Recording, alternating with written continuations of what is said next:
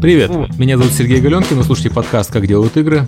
А, со мной на связи, как обычно, Михаил Кузьмин, и сегодня у нас в гостях Сергей Орловский из компании «Нивал» и Сергей Волков из компании Spice Recruitment. Привет. Привет. Всем привет. А, да.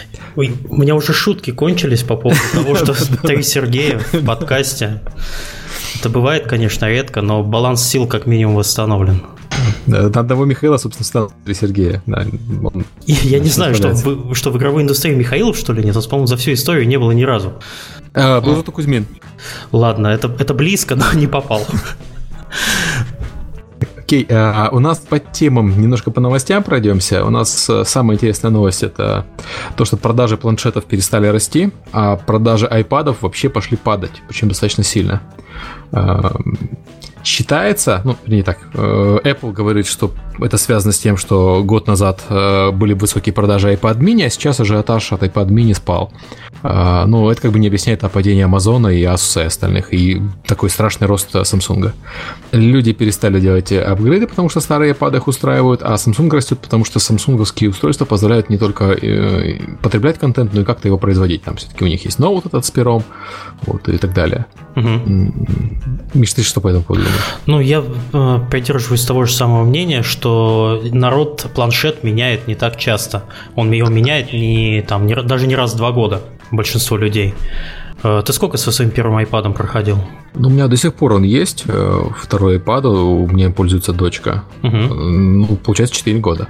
Ну, а iPad mini ты так и не купил, ни, ни первый и ни второй? Не, не купил. Я все на него смотрел, смотрел, думал, что мне он нужен, но потом, когда купил себе большой телефон, ну, Galaxy Note 3, я понял, что на самом деле мне планшет нужен только для Хардстоуна и на диване лежать.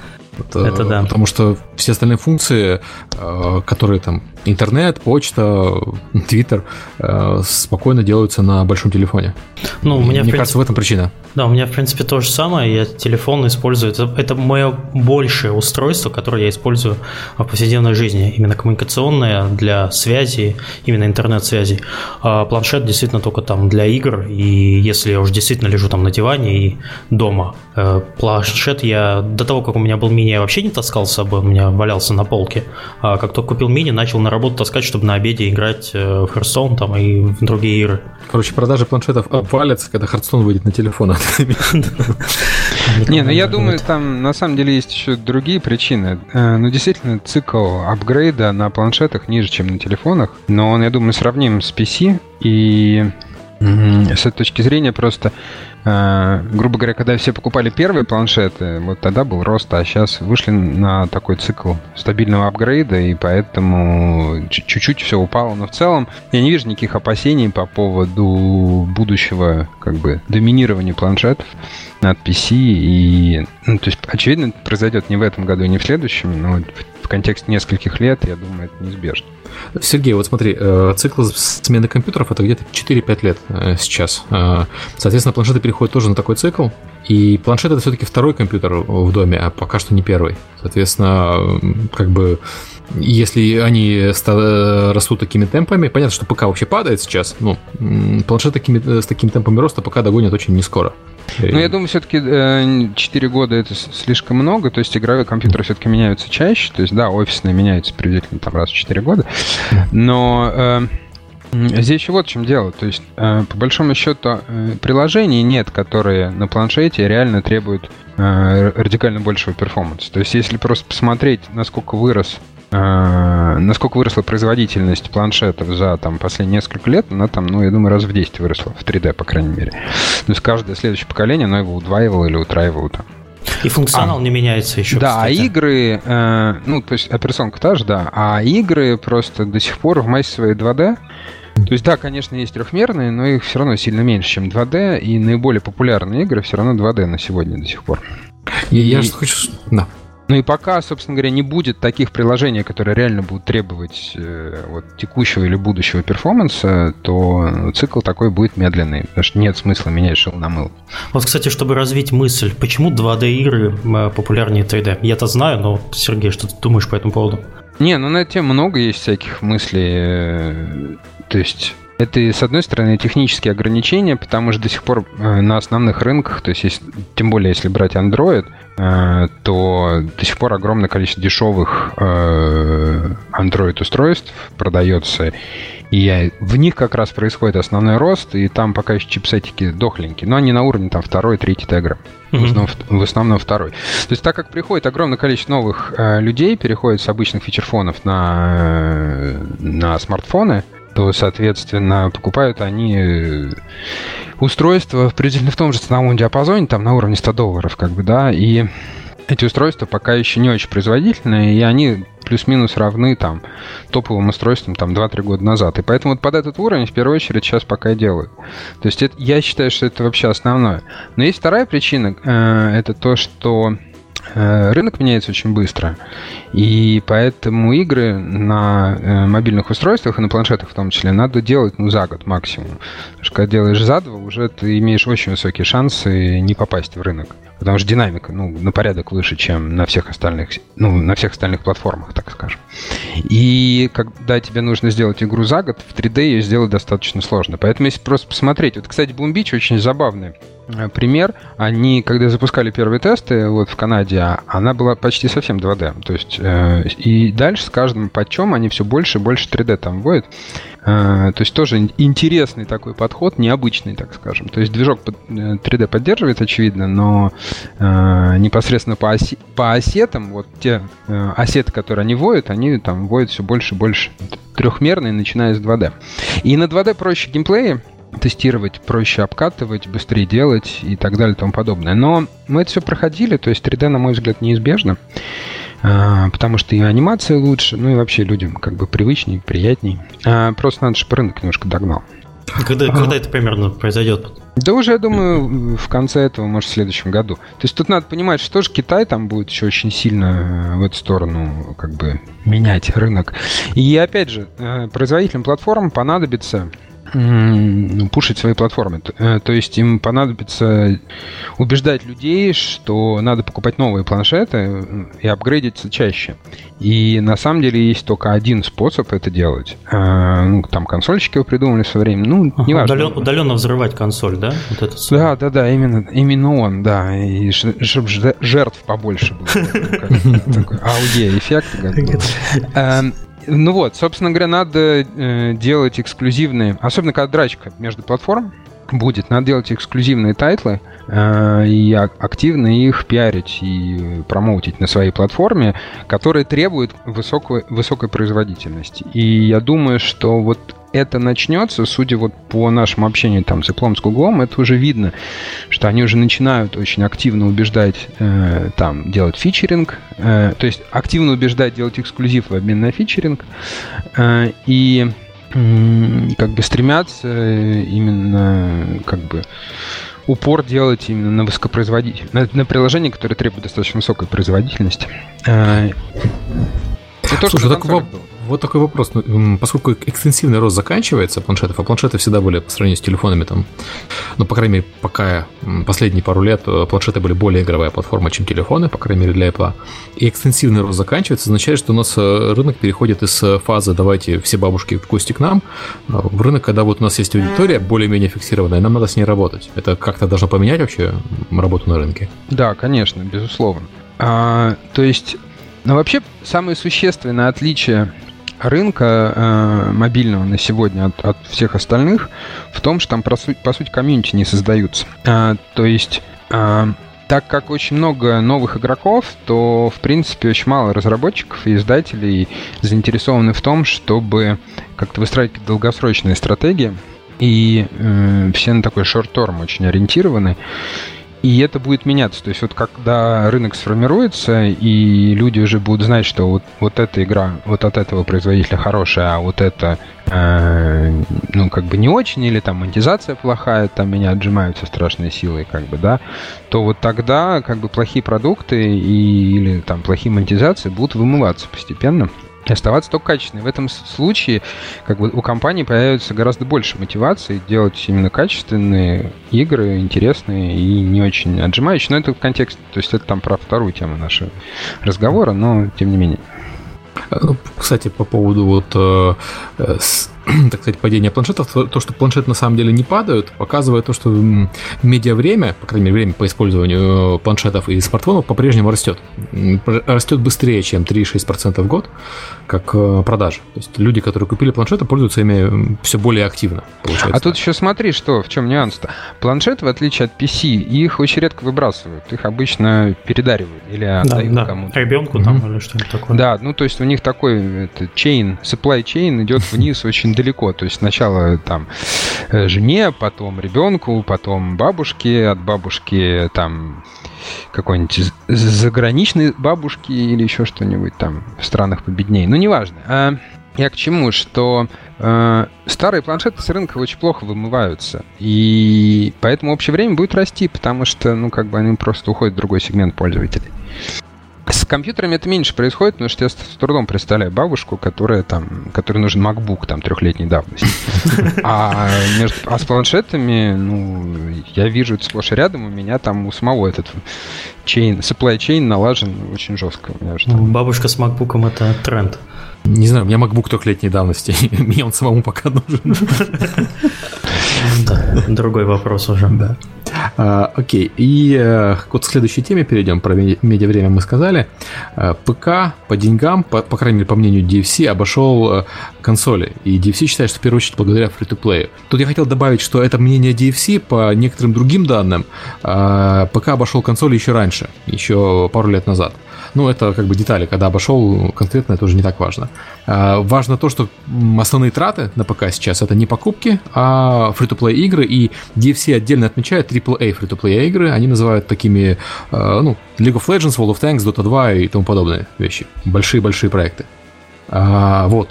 К вопросу, который мы хотели раньше обсудить с Сергеем, это а, про этичность. То есть, когда у нас бизнес-модель, ну, по крайней мере, на ПК настолько доминирующая, а, она больше, чем 50% на ПК занимает. Вопрос как-то об ее этичности, ну, странные. Ну, когда все делают, да, значит, да. это этично. Вот такой. Не факт. Ну, как бы на войне это так. Все могут да. друг друга убивать, это не значит, что это этично. Ну, то есть, вот ты такое вот сравнение применяешь к free-to-play. То есть, free-to-play убивает. Окей. Нет, ну я имею в виду, что когда возникает вопрос жизни и смерти, например, а он, ну, в компании периодически возникает, то этичность отходит на второй план. Вот э, свежеуволенный, уволившийся Бен Казинс, который ушел из Дэна, он по этому поводу написал длинную колонку, э, которая вкратце сводится к тому, что фри то ругают только э, старые непонятные люди и э, игровые журналисты, которые тоже старые не, и не понимают, что на самом деле фри это хорошо. И как бы я понимаю, что капитан очевидность, но фри же фри рознь. Вот AAA фри to который я привел в пример, это все игры, которые э, либо не отжимают, условно говоря, то есть нет покупки игровых преимуществ, либо покупка времени игрового. То есть такая условная, условное игровое преимущество. С другой стороны, опять-таки, в Hearthstone, который вообще играют вообще все, да, это Hearthstone классический и, и пример pay to win. Вот, чтобы там люди не говорили. Да, если ты, у тебя есть карта, ты выиграл. Ну, не то, что есть карта, ну, короче, если ты хочешь играть более-менее на серьезном уровне, тебе надо заплатить деньги в Hearthstone или э, гриндить, а гриндинг там очень длинный. Там, ну, Hearthstone пример... нельзя назвать мягкой монетизацией, да, не мы Да, это монетизация мэджиковская. Ну, Magic э, карты бесплатно не давал вообще, а Hearthstone дает, поэтому это более мягкая монетизация, конечно. Но э, все равно хотел отметить, что в Hearthstone первые 50 долларов значит гораздо больше, чем 50 долларов в Hearthstone же через там полгода. Это их проблема, на мой взгляд. У меня э, коллега потратил, сейчас скажу, где-то 12 тысяч рублей на Hearthstone, и, в принципе, он собрал все карты. 15 тысяч рублей сколько это? 400 это, долларов где-то? Ну, 300 с чем-то долларов. Ну, собственно, так и есть, да. Там вот больше, чем эту сумму, по-моему, на данном этапе тратить не надо. Ну, ну там, да, да. Тратишь первый полтинник, чувствуешь большую разницу. Второй уже поменьше. Третий уже ее практически не ощущаешь. А, потому что, ну, как бы, основные карты, на которых ты можешь деки строить, у тебя уже есть масса. Ну, каких-то легендарных нет, ничего страшного. А, так, вопрос про этичность. Тем более, что там, Сергей, ты говорил, что вы только фри теперь делаете, поэтому... А, ну да. Этичны ну, ли вы? Смотри, ну я бы на вопрос смотрел шире немножко, чем просто этичность фри Это вообще этичность того, что ты делаешь а, в целом. А, ну, по жизни, что называется, как бы, да. Поэтому а, free-to-play, как бы, это понятно, что некий следующий эволюционный шаг э, как бы, в развитии. Но все равно баланс, по большому счету, сводится к тому, что ты э, что-то у людей берешь и что-то им даешь. И э, когда ну, как бы продукт качественный, ты даешь больше, чем берешь. А когда, ну, как бы некачественный, ты берешь больше, чем даешь. И на сегодня, опять же, вот в особенности на мобильных э, устройствах, вот в связи с тем, что социум на, наладить там, ну, как бы комьюнити построить очень сложно, ну, нет площадки банально для этого. Ну, ты максимум как свой фидбэк можешь выразить и там какой-нибудь рейтинг поставить или друзьям сказать, что это плохая игра. Но mm-hmm. в целом а, вот нормального обратного канала нет, и поэтому индустрия, к сожалению, на мой взгляд, в значительной степени пошла в сторону того, что она начала брать больше, чем давать. И э, очевидно, это вызывает там ну, много негатива среди тех, кто как бы привык к обратному. Но это Хорошо, не имеет... а, Сергей, а раньше как было? Были площадки, что ли, такие централизованные? Не, ну, ну кроме даже для на PC он... для хардпорчиков. Не, ну на PC онлайн любая игра, там есть комьюнити, конечно, ты сделаешь какую-то гадость, у тебя сразу это там угу. а, начинается ор, вайн. Вот, поэтому и твоя задача, ну, собственно говоря, это все аккуратно менеджить и делать так, что пользователи были довольны. То есть, да, там есть определенный баланс, безусловно, то есть ты все-таки коммерческая компания и должен зарабатывать деньги, окупать проекты, там, приносить прибыль, но в целом э, желание компании делать людей э, счастливыми и довольными как бы гораздо больше, в отличие от мобильных устройств. А там, понимаешь, в чем дело? Начинается некий такой замкнутый круг, то есть чем больше людей ведут себя, ну, в некотором смысле неэтично, тем меньше места остается тем, кто готов бы, был бы себя вести этично, но не может физически, потому что э, вот это уравнение э, как бы в соотношении CPI и LTV, условно говоря, да, то есть, э, я не знаю, надо расшифровывать, нет? То есть, думаю, не надо, да. Э, Мне нет. И, его все равно нужно, пускай мучаются. Его все равно нужно решать. То есть, грубо говоря, знаешь, чем больше людей э, делают игры с жесткой монетизацией, тем больше у них LTV. Соответственно, они могут Э, покупать трафик по более высоким ценам. Э, и для многих игр, которые могли бы быть помягче, этот CPI неприемлемый становится. То есть у тебя может быть отличная игра, она очень хорошая, только никто о ней никогда не узнает, потому что ты не можешь купить трафик. А виральные каналы э, работают, ну, не очень хорошо в целом. То есть ну, они смотри, в, мы говорим в редких случаях, когда работают хорошо, так скажем. Ты, ты правильно говоришь про соотношение CPI к LTV, но э, вот э, коэффициент виральности, то есть, условно говоря, когда у тебя мало денег, и ты не можешь тянуть CPI э, дорогой, но ты можешь тянуть CPI чуть подешевле, вот тут как раз виральность начинает очень активно работать. И мы видим сейчас, я не ставил это в темы, но был отчет о том, что, несмотря на то, что э, рынок и количество скачиваний мобильных приложений выросло в App Store, стоимость одного инсталла все-таки упала. Это впервые за много лет пошло падение. То есть люди научились меньше Использовать бросаться. другие каналы, да. Да, да, да, да. Э, использовать больше набор инструментов и использовать их лучше, чем они использовали раньше. То есть э, вот эта гонка за повышением э, LTV, чтобы иметь возможность повышать CPI, она в конце концов начинает заканчиваться. Ну, то есть да, конечно. Подошли к потолку, да. Да, конечно. И она, кстати, на PC сейчас будет трансформироваться. То есть mm-hmm. это дело не только мобильных приложений, и это видно. А, но здесь идея как раз в чем? Опять же, то есть редко кто из компаний будет э, сознательно там делать что-то, чтобы зарабатывать меньше денег. Поэтому, э, собственно говоря, задача перед многими, э, ну, именно такими монстрами, типа той же Зинги, как бы, да, э, будет стоять следующее, что если мы сделаем хорошую игру э, и ну, ладно, не про Дингу это, ладно. Не к ночи будет сказано. Да. Э, если мы купим хорошую игру, это по раздинку. Ну, да, ну ладно, я про абстрактную какую-нибудь компанию, такую крупную американскую компанию. А еще не дай бог стартап, который деньги привлек, только что им надо перед инвесторами отчитываться, иначе они следующий раунд не получат. Там, там еще жестче все. А, то есть, короче, идея в том, что э, виральные каналы э, Эта игра должна быть настолько хорошая и настолько нравится игрокам, э, что виральные каналы, умноженные, э, ну, то есть там CPI надо поделить, наверное, да, вот, то есть CPI, деленный на вот эти хорошие виральные каналы, должен уже быть э, там меньше, чем LTV. И вопрос как решать это уравнение, то есть, грубо говоря, насколько лучше надо делать игру, насколько мягче делать монетизацию, э, чтобы и насколько это, с одной стороны, тебе просает LTV, но с другой стороны увеличит этот коэффициент, на который CPI будет делиться. Вот, собственно говоря, я думаю, сейчас вся индустрия будет вот вот эту задачку решать. То есть, как бы сделать игру такую, чтобы она нравилась реально игрокам, но при этом не, не, не настолько сильно просадилась в заработке, чтобы ее вообще не, невозможно было рекламировать. И в целом, я позволю себе заметить, этот тренд на порядок лучше, чем тот тренд, который был там 5 лет назад, потому что 5 э, лет назад единственный тренд, который считал, как бы отжать побольше с юзера. Да? То есть и пофигу, что он потом думает, он сегодня зашел, завтра вышел и вообще нас никогда больше не узнает.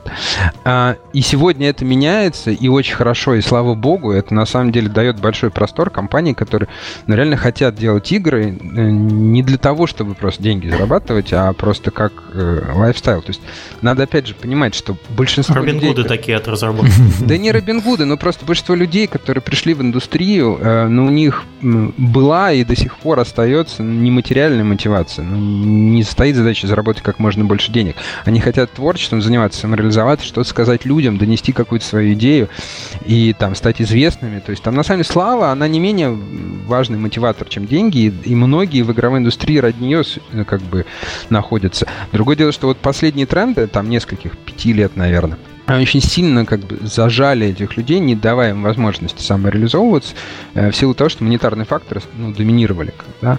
Э, ну, рынок очень сильно трансформировал, трансформировался, и понятно, что это были следствия.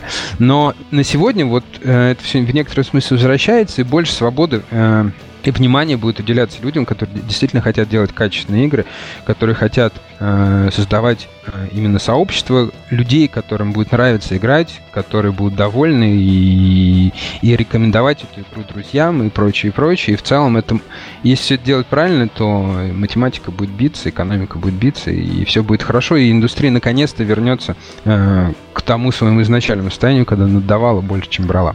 Ну, формула делать хорошие игры, она, по-моему, всегда работала. Ну, к сожалению, нет. Не вот, всегда, да. В этом-то и обсуждение, да, что у тебя есть, э, может быть, очень хорошая игра, у которой из-за того, что у нее нет изначального толчка, потому что не можешь себе позволить э, ну, покупать пользователей. Exposure давать, получить. Да, да, да, давать, давать рекламу. Вот, и у тебя недостаточно фантазии, чтобы получить этот exposure задешево, у тебя хорошая игра может быть никем не замечена. А виральность, какая бы у тебя невысокая была виральность, она все равно вряд ли будет выше единицы, соответственно, у тебя игра э, заглохнет раньше, чем они узнают пользователи. Это хорошо, особенно актуально. Хорошо, Flappy Bird это хорошая игра? Э, нет, ну Flappy Bird бы сдохла сама, если бы ее этот товарищ не, не снял. То есть у нее очень, на мой взгляд, низкий э, цикл жизни. Слушай, давайте не сравнивать, э, то есть вообще не приводить примеры э, реально исключений, там, я не знаю, ну, да, Bird, да, да, Angry Birds, э, там даже Clash of Clash of Clan или там World of Tanks или League of Legends это все исключение из правил. То есть вероятность того, что вы сделаете э, как бы даже Angry Birds э, очень небольшая, ну то есть она там тысячные процента. Uh, ну, просто можно посмотреть, сколько Angry Birds и сколько всего приложений в App Store, как бы, да. Uh, но при этом сделать хорошую игру, которая будет популярна и нравится вашей аудитории, вот она может быть не такая широкая аудитория, но поуже, и эта аудитория Э, ну, этим игрок, эти игроки будут очень довольны и с радостью в нее играть, платить вам денежку с радостью и рассказывать о ней друзьям, э, такое сделать можно. И ну, мы, если мы говорим про индустрию, то индустрия, она не базируется на исключениях вот таких. Эти исключения, конечно, являются красной тряпкой, э, ну, как бы, на которой все смотрят и к которой все стремятся, но, тем не менее, индустрия базируется на как бы втором тире, как бы, вот не уже качественных проектов, хороших, успешных, но не исключениях. И вот на них надо смотреть, и от них надо плясать. А, Такая ну, неловкая это... пауза. Да, да, все таки сразу стали вспоминать примеры второго тира. И я почему-то толком, если честно, и не вспомнил. Вот. Эм, да нет, ну, грубо говоря, ну, давай возьмем основные консольные э, такие мейнстримовые бренды. Ну, там, я не знаю, там Call of Duty, э, Battlefield, это все на самом деле, ну, это плохое слово. Это, наверное, первый тир, но вот мы говорили про исключение, это тир 0, как бы, да? А вот первого тира очень много игр, там, где это процесс повторя... ключевая вещь, процесс должен быть повторяемый, реплицируемый. То есть ты э, должен уметь сделать игру такую, а потом через какое-то время сделать ее продолжение. И ну, как бы исп- используй те наработки, которые у тебя были до этого, как идеологические, технические, там, геймплейные и прочее, прочее. И вот тогда это становится индустрией. А если ты просто стреляешь, как бы, в воздух и внезапно попадаешь в утку, как бы, да, хотя ее там вроде не было, а, или в злую птицу, как бы, да, то это не индустрия, это, ну, такое, я не знаю, казино. Слушай, ну тогда в инду... к индустрии не относится вообще вся онлайновая индустрия, потому что у нас успехов, примеров успешных онлайновых сиквелов пока не было. Ну, и... вторая линейка, ну, вообще были. Ну, там прямых нет. Ну, окей, вторая, вторая линейка, ладно. тоже сиквел. Ну, как бы, давай трезво смотреть на вещи. Аркейч а... по другой бизнес-модели. Неважно это все. А, я говорю о том, что э, индустрия начинается там, где начинаются сиквелы. А там, где разовые попадания случайно, это не индустрия, это казино. Ну, смотри, вот э, я, я опять-таки про онлайновые игры. Э, онлайновым играм у нас уже больше 10 лет, да, если начинать, например, с WarQuest. Хотя, кстати, WarQuest 2 был более-менее успешный э, в сравнении с, с другими ну, да. играми. Вот с 99 -го года, по-моему, когда WarQuest 1 вышел, вот у нас 15 лет. И примеров успешных сиквелов, вот ты привел пример Arcade, условно EverQuest 2, и, собственно, все. У нас гораздо больше примеров, когда э, по готовой модели, по готовому бренду проекты проваливались. Есть примеры уникальных исключений, как ты говоришь, World of Warcraft, э, League of Legends, World of Tanks, э, но это все, все исключения, вообще куда ни плюнь, все исключения. 15 лет, одни исключения в, в индустрии. То есть это как бы по твоей схеме выходит, что это не индустрия онлайновой игры. Э, ну, не совсем. Не, да я где-то готов с тобой согласиться. Просто надо еще вот о чем подумать, что но все-таки онлайновые игры это э, сервисы, и делать сиквел всегда очень сложно. Ну, потому что надо потерять существующую аудиторию, еще не факт, что она в сиквел придет. Поэтому основные как бы изменения э, и эволюция, они происходят в основной игре. Ну, окей. Э, Давай переформулирую немножко, будет, наверное, корректнее, ты прав в этом смысле. То есть должны доны уметь делать в этой игре, как бы, вот, которую ты запустил, э, и активно ее развивать, и у тебя на это должно хватать денег. Э, ну, то есть Нет, вот то эти... Эдоны Warcraft, игре это проще, выходит. на самом деле. Ну, ну а и Эдоны к среднеуспешной игре там тоже выходит часто, и на самом деле... Ну, слушай, есть огромное количество ну, фри-то-плея, э, ну, как бы тир 2, и прекрасно себе живет. И тир 1 тоже, на самом деле. Uh, да, это аддоны, но это все-таки не сиквел. Если мы говорим про мобильные игры, там uh, игры-сервисы с аддонами тоже живут неплохо. Окей, не так, ну, может быть, не так много лет, но Clash of Clans, Puzzle Dragons, они все-таки уже не первый год на рынке, правильно? Да, но там как раз модель э, более быстрая. Ну, в смысле, цикл жизни короче. И он, кстати, будет увеличиваться. Это еще одна из задач. То есть, вот если вернуться к основной идее, то LTV, он же из lifetime и value, как бы, да. Mm-hmm. А, вот value там придется снижать, соответственно, lifetime придется сильно увеличивать. И это тоже хорошо, кстати. Да, игры станут лучше, глубже и прочее. Но пока в массе свои мобильные игры достаточно короткие. Поэтому э, речь идет вот в мобильных проектах где-то про сиквелы, а в крупных PC-проектах скорее про идоны. Но идея на самом деле вот та же самая. Э, то есть это просто некое обобщение. То э, ты должен, выпустив просто качественный проект, иметь возможность эволюционно его развивать э, и иметь некие ну, правила, по которым это, это будет реплицироваться, тиражироваться. Э, то есть после этого ты можешь какой-то второй проект сделать, может, он не будет прямым сиквелом, но будет какой-то похожий на ту же тему, что называется. Или вообще не похоже, но просто и, и, те принципы, которые ты наработал, ну, я не знаю, ты наработал какие-то принципы в Warcraft, вот применил их, ну, в смысле, применил ну, Hearthstone. Ну, да. Ну, да, вообще не те принципы, конечно, не честно. те, но неважно. Я вот к тому, что вот хотя бы такие вещи, когда начнутся, вот тогда начнется индустрия. Ну, то есть индустрия не начнется, пока у нас не выйдет сиквел Warcraft. Ну, не сиквел Warcraft, а еще одна ММО от Blizzard по принципу World of Warcraft. Но а, она не выйдет, скорее всего, потому что мы все понимаем, что со времен выхода World of Warcraft индустрия поменялась, и, соответственно, сейчас сделать игру по подписке, и основанную на Exploration, и, собственно, World of Warcraft 2 особо смысла нет, правильно? Ну, есть, извините, я сейчас ну, нет, вспомню Mail.ru, да. вспомню Mail.ru, вот их Skyforge, который начинался как мы сделаем World of Warcraft, потом мы сделаем Lineage, потом мы сделаем чуть ли не LoL. И вот эта вот погоня за э, тем, что происходит в индустрии, она же нет хорошей жизни. То есть индустрия меняется быстрее, чем идет разработка проекта. Соответственно, ну, да. сиквела у нас такого не будет. Принцип, принципы меняются. А, принципы меняются, но э, сейчас Э, как бы идеологические геймплейные подходы должны сохраняться. То есть, грубо говоря, должен вырастить команду, эта команда должна быть хорошей, и эта хорошая команда на основе собственного опыта должна иметь возможность сделать следующий проект. А, то есть, при всем моем уважении к Angry Birds и Крови, ну, как бы следующий проект сделать у них не получилось. Не факт, что получится.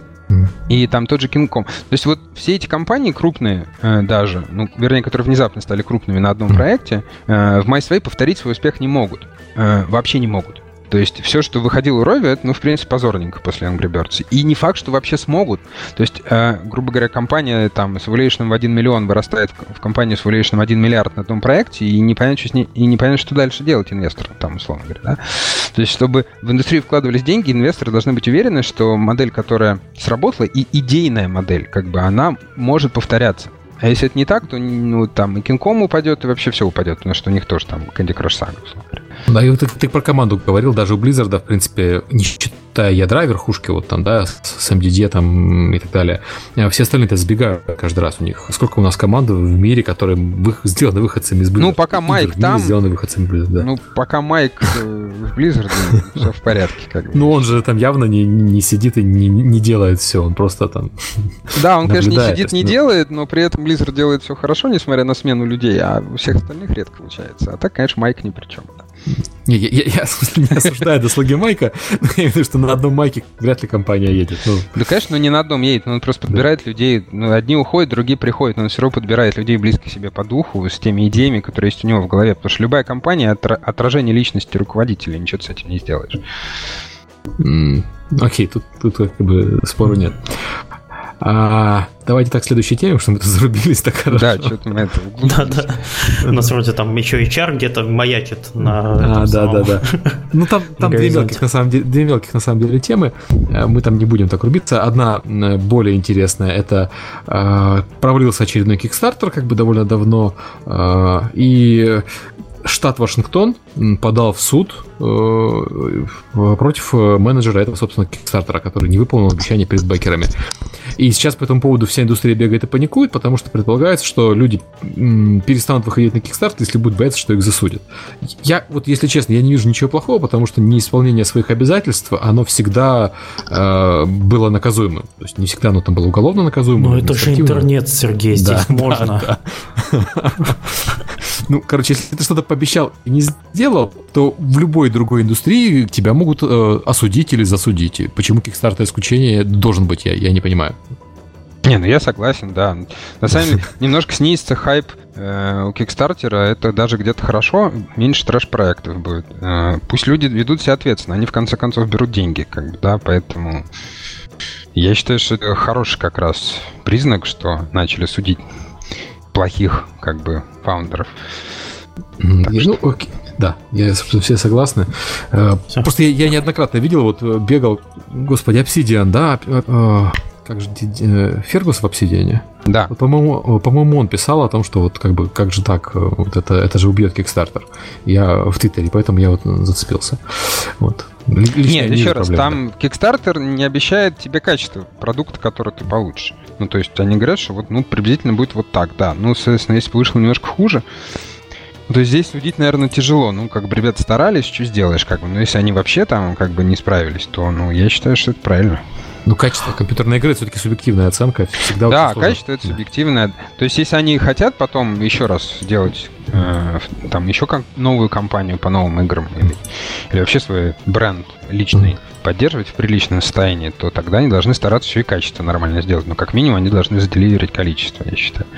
Ну, вообще оборот э, игровой, игровой категории э, Kickstarter, он уменьшился или увеличился за, в динамике? Он продолжает расти какими-то бешеными темпами, по-моему, с опережением остальных аудиторий. Угу. То есть, с одной стороны, это хорошо, а, и это понятно почему, потому что игры это цифровой entertainment, э, а все остальное, весь остальной entertainment, ну там кино условно цифровой, и нет нормальной платформы доставки кино. Хотя вот Веронику Марс сняли, да, спасибо.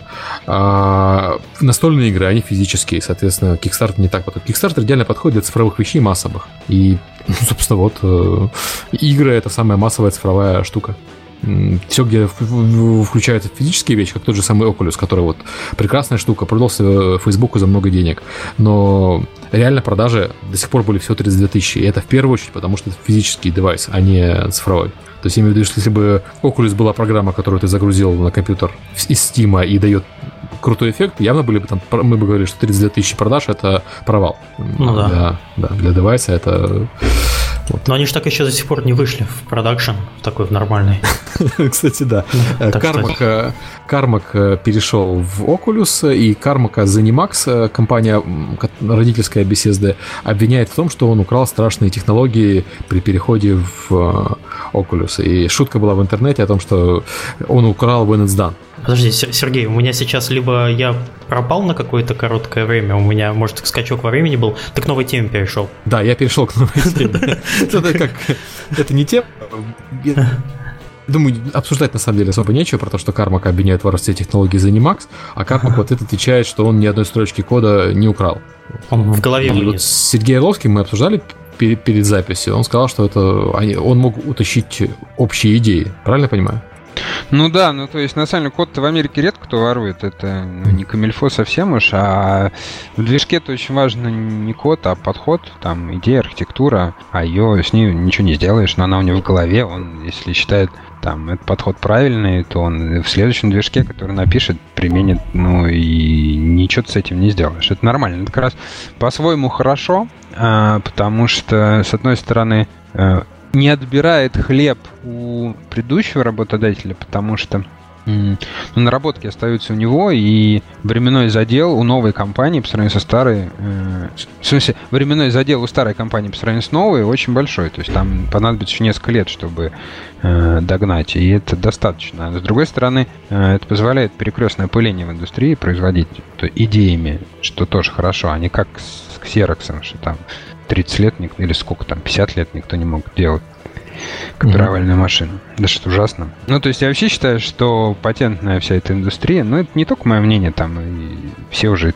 С ним все согласны, другое дело, что никто не знает, как, как решать. Проблема, что патентная индустрия, она избыточно жесткие правила навязала, и от этого больше сейчас вреда, чем пользы. То есть любое законодательство должно же оцениваться с точки зрения пользы для общества. Ну, причем совокупные, то есть не только а, потребители, но и производители тоже. То есть вот если все интересы свести в кучу, то вот общая интегральная сумма, она должна быть у правильных решений выше по сравнению с неправильными. А как раз вот, а, если дальше закручивать гайки, то... То есть сейчас-то уже, на мой взгляд, перекос в сторону владельцев патентов есть. Если дальше закручивать, будет только хуже. А, поэтому я бы наоборот откручивал. И, кстати, есть такие разговоры в Америке, много ведется, но им там очень много компаний пока сопротивляется, к сожалению. То есть лоббистские усилия у тех, кто патенты держит, очень сильные. Ну, просто есть э, теория, что как только Америка отпустит это, она станет сразу Китаем, а Китай станет Америкой, потому что э, начнет работать скорость исполнения, а не э, оригинальность идеи, а по скорости исполнения все-таки ну нет, ну выигрывает по скорости копирования, а по скорости придумывания, конечно, нет, но сделать и задел 10 лет. Да нет, ну там Disney каждые 5 лет или 10 лет лоббирует увеличение срока на 5 или 10 лет, поэтому он вечно не может от Микки Мауса избавиться. А ну, собственно говоря, ну, неважно, ладно, это отдельная тема. А, ну, я считаю, что компания, которая, у которой мото Make People Happy, не должна заниматься такими вещами. Ну, а так, конечно, но при этом Дисней каждые два года придумывает новый бренд. А, отдайте уже Микки Маус людям. Косплеить можно будет законно, все нормально. Не, Успенский давно уже его забрал, как Чебурашку. Ладно, давайте, собственно, к HR перейдем. Нет, подожди, а другую еще новость зелененькую. А, какая, какая зеленая? Сейчас. А, да, я вижу, да, там страшная новость. Я сейчас работаю в Wargaming, я не работаю больше в Red Beat, я Red Beat только консультирую. Вот э, внезапно так, эта новость стало известно. Слушай, ты как-то с недостаточным пафосом, по-моему, сказал. А... Надо сказать, а Серега тебе работает в Wargaming. Длительные овации. Да-да, ура! Серега молодец. Нет, ну, давай, давайте спросим, какое у тебя теперь любимое блюдо, Сергей? Ну, драники, естественно. С салом. Хорошо, ну, не знаю, там будешь причины объяснять или вообще... Да, нет, я думаю, что особо там объяснять не надо. Поэтому... Давно было все понятно, да. Ну ладно, мне не было понятно. Несмотря на то, что я знал, как бы там... Орловский не может не подколоть, да. Для тех, кто не понимает шутки, Сергей Орловский бывший работодатель Сергея Галенкина. И шутить и смеяться здесь безнаказанно могу только я. Они я не бывший, я, я экс-бывший. Ну, в смысле, я экс-экс-работодатель. Да. Передал в руки ненадолго, кстати. Не, ну, соответственно, понимаешь, экс-экс-работодатели должны ненавидеть экс-работодателей, любить текущих работодателей. Я вполне в классике жанра. Отлично, вот так вот. Это получается как про бабушек и внуков, окей. Конечно, да. А, То есть ты пока еще не скажешь, чем ты будешь заниматься, что ты делать будешь? Ты кто вообще? Ну, я понимаю, я пришел в Wargaming. А что ты делаешь? А, вот это я пока не скажу, да. А, отлично, хорошо. Интрига. Мы будем в хорошем сериале каждый, каждый раз спрашивать у Сергея, а кем ты сейчас работаешь? Он а, я буду по одной букве говорить, да. Ты знаешь, следующий сезон занят. Ты, ты разрежешь какую-нибудь э, какую книжку, статью Wargaming на буквы и будешь складывать потихоньку это на бумажке, как делают убийцы. Убийцы игровой индустрии. Хватит троллить. Ну, знаете, я, я неделю готовил эту шутку, блин. Нет, ну, не, на самом деле я очень рад за Сергея. Всегда как бы новое, это интересно, это и хорошо забытое старое. Вот, тоже хорошо. Ладно, все, переходим, давайте действительно к главной нашей теме. И тема у нас про HR в игровой индустрии. Э, HR, для тех, кто не знает, это, это отношения э, работодателя и работника, а также поиск сотрудников и так далее. Поиск вот. удержания, судебные да. иски с этим связаны и, там, и так далее. Ну, ты сразу загнал тогда. И у, у нас просто был хороший пример по судебным искам. У меня товарищ когда-то отсудила компания Electronic Arts очень много денег, которые позволили ему, в принципе, после этого больше не работать. Но он, правда, работает, потому что ему скучно не работать. То есть я правильно понимаю, что тема возникла в связи с тем, что Серега Wargaming перешел? Нет. Нет, ты знаешь, это да, это Как Wargaming искать Галенкина. Ладно, извините. Я, я, я предлагаю каждый раз в этой, в этой теме вспоминать вот это вот, то, что Сергей перешел. Вот. Но, но, но, у нас в гостях еще один Сергей по этому поводу, Сергей Волков. Э, давай, Сергей, э, если Орловского знают там все более-менее, а Сергея Волкова не все, расскажи немножко о себе вкратце. Кто ты, что ты, чем ты занимаешься и почему ты сюда попал? Да, на вопрос, как я попал в индустрию, ответить не могу, потому что в индустрию я пока не попал. Я работаю, собственно говоря, скорее около игровой индустрии. Подбором персонала занимаюсь лет 10, там плюс-минус. А в подбором в геймдев занимаюсь э, последние три года. Хотел заниматься чуть пораньше начать этим. Встречался с компанией Нивал даже как-то в свое время перед кризисом. Но как-то не пошло тогда дело, 2008 год, осень, неудачное было начало. Вот, собственно, в э, текущий работодатель э, начал развивать это э, направление, как такое не очень популярное среди агентств, потому что рынок маленький, там понимания его нету. Ну, скажу так, скорее по личным каким-то ощущениям, да, и по личному интересу решил плотно этим заняться, подбирать персонал, чтобы хобби подал с работой и как бы все свои знания применять, приносить, так сказать, пользу хотя бы извне. В игрушки поди играешь. Не, в игрушки-то играю, конечно, с детства. Читаю новости, блоги популярные, там, Галенкина, таких всяких людей. А, решил как-то использовать это. Ну что, автограф мы после записи тебе дадим? Нормально. На DevGAMM -е, на DevGAMM -е подойду, да, за автографом. Я не факт, что приеду на DevGAMM. Ладно. Вот по поводу поиска людей, давайте начнем сначала с поиска.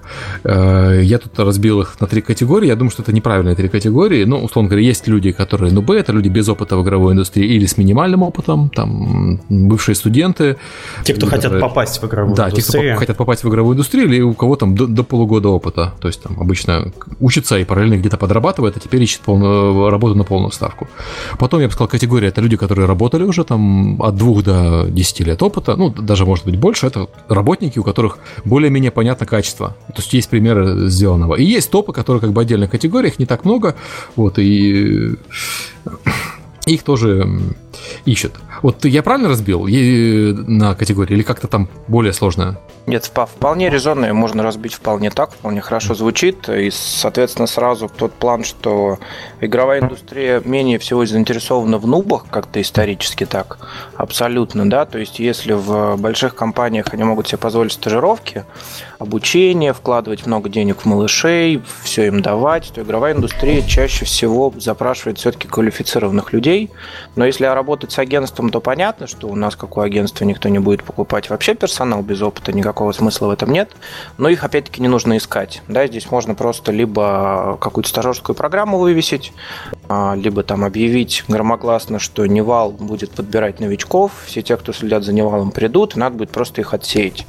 У нас есть такие мысли, как это сделать. Я не думаю, что это будет в рамках игровой индустрии, начнем с каких-то более крупных, а, где там побольше, собственно, численность компаний.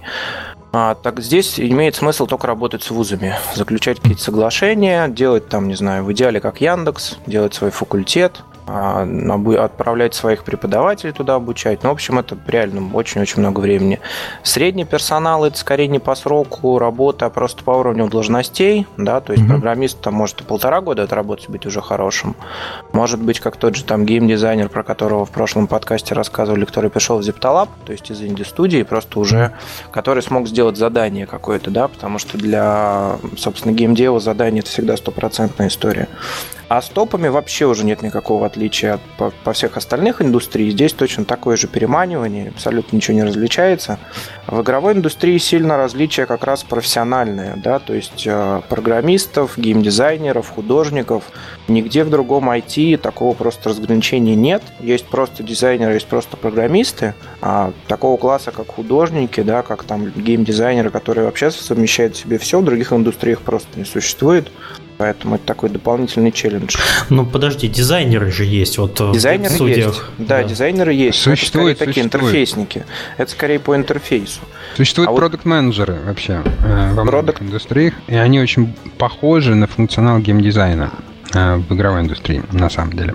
Ну вот мы сталкиваемся в работе с тем, что когда у нас просят найти проект менеджеров мы можем их брать откуда угодно, только не из игровых студий, потому что здесь использую слово раздолбай такое, да? Вот. Не-не-не-не-не, подожди, не надо, не надо путать продукт менеджеров и продукт менеджеров.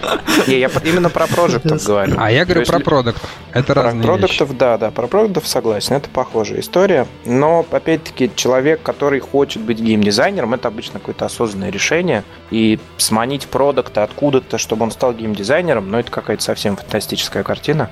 Я вот по успешных Можно геймдизайнеров сманить в продукты. Можно. Из игровой индустрии можно на большие деньги сманить, да. Людей, которые как-то не, не влюблены уже в профессию. Такая печальная, а. печальная фраза. Уже не уже разлюбили, да.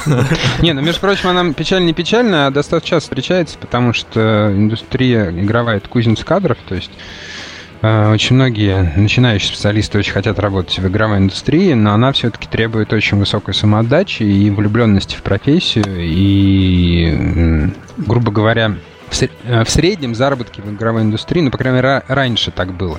Сейчас уже не так. Но вот раньше было так, что они были ниже, чем в других индустриях. И с возрастом, когда у людей появляются семьи, дети, для них там материальный фактор становится важным, более важным, и они уходят в какие-то другие индустрии. И это во всем мире так, это не только российская как бы заморочка.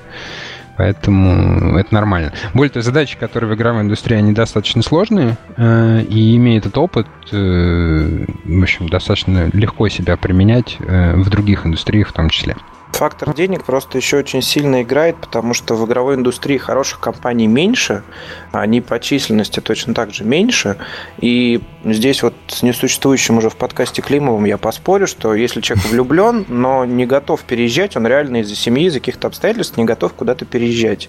И просто у него рядом там в той же Москве есть работа за его деньги, которые он хочет. Если он даже... И он все равно отдает предпочтение работе как работе, как зарабатыванию денег, и не готов все всю семью, все обязательства всех родителей оставить и уехать куда-то просто за а, хорошей работой. Я не знаю, может быть, Valve только или какие-то такие работодатели должны быть? А, я просто могу сказать, что на Западе культура перемещения территориально, ну, в США в частности, она уже готова и работает. Там, там не так сложно переехать внутри страны. На самом деле у нас тоже одинаковые. На самом ну, деле у нас там... тоже сильно проще стало переехать сейчас. На Украине, да. В Украине, да, да. Простите. Нет, у нас просто люди не готовы переезжать в, там, в Европу, в Беларусь, в Варшаву, то, что там на Кипр, то, что мы занимаемся, просто исторически человек еще не готов. Из глубинки переехать в центр он готов без проблем. А, слушай, я так он... понял, подожди, я так понял, это у тебя на основе собственного опыта, ты когда вот э, общаешься с кем-то из потенциальных, э, как, кстати, называется, соискателей, соискателей работы, да, наверное. Да, да, да, соискатели. А, ты как только им говоришь, слушай, а тебе для того, чтобы устроиться на работу мечты, надо уехать в Ирпинск, там, ну или куда-нибудь, в частном случае. Они только говорят, нет, я не поеду, у меня семья. То есть ты с этим очень часто сталкиваешься, ну, с отказами заговор... на, да, да, на основе да. перемещения. Угу. Вы заговорили про Wargaming, я тогда продолжу. Собственно, первая проблема рекрутеров, когда мы начали работать с Wargaming, в частности, была именно в том, что а как же мы будем говорить людям, что надо переезжать в Минск. А потом мы внутри себя сломали, да, этот стереотип, а потом уже смогли доносить его до людей, именно рассказывая о том, куда, на какой проект, на какие задачи и все остальное человек переходит. Потому что первично это отторжение, сразу же жестко и, собственно, там а, даже человек не готов об этом говорить. А, тут просто обычные такие переговоры, снятие его возражений, мы просто обсуждаем, в чем он видит проблему, есть ли она в реальности. Ну, с Беларуси помогает то, что там особой разницы ни в ментальности, ни в языке, ни в чем нет. У нас, конечно, человек на Хабре какой-то смешной э, спросил, а как там учить язык? Мы не поняли, какой. Белорусский или еще какой-то. Один соискатель из Украины спрашивал, есть ли школа, где ребенка учить украинскому языку. Ну, то есть бывают такие вопросы, да, какие-то вот люди задумываются о каких-то таких мелочах. А так, в целом, это просто стереотип. Потому что реально переехать из Урюпинска в Москву все уже прям сидят и ждут, пока их позовут. А вот даже чуть дальше Москвы, это прям возникает вопрос. Но это просто дело привычки. Если HR просто уже готов с аргументами на все ответить, там же много вопросов и про законодательство, и про налоги, и про оформление, и про пенсии.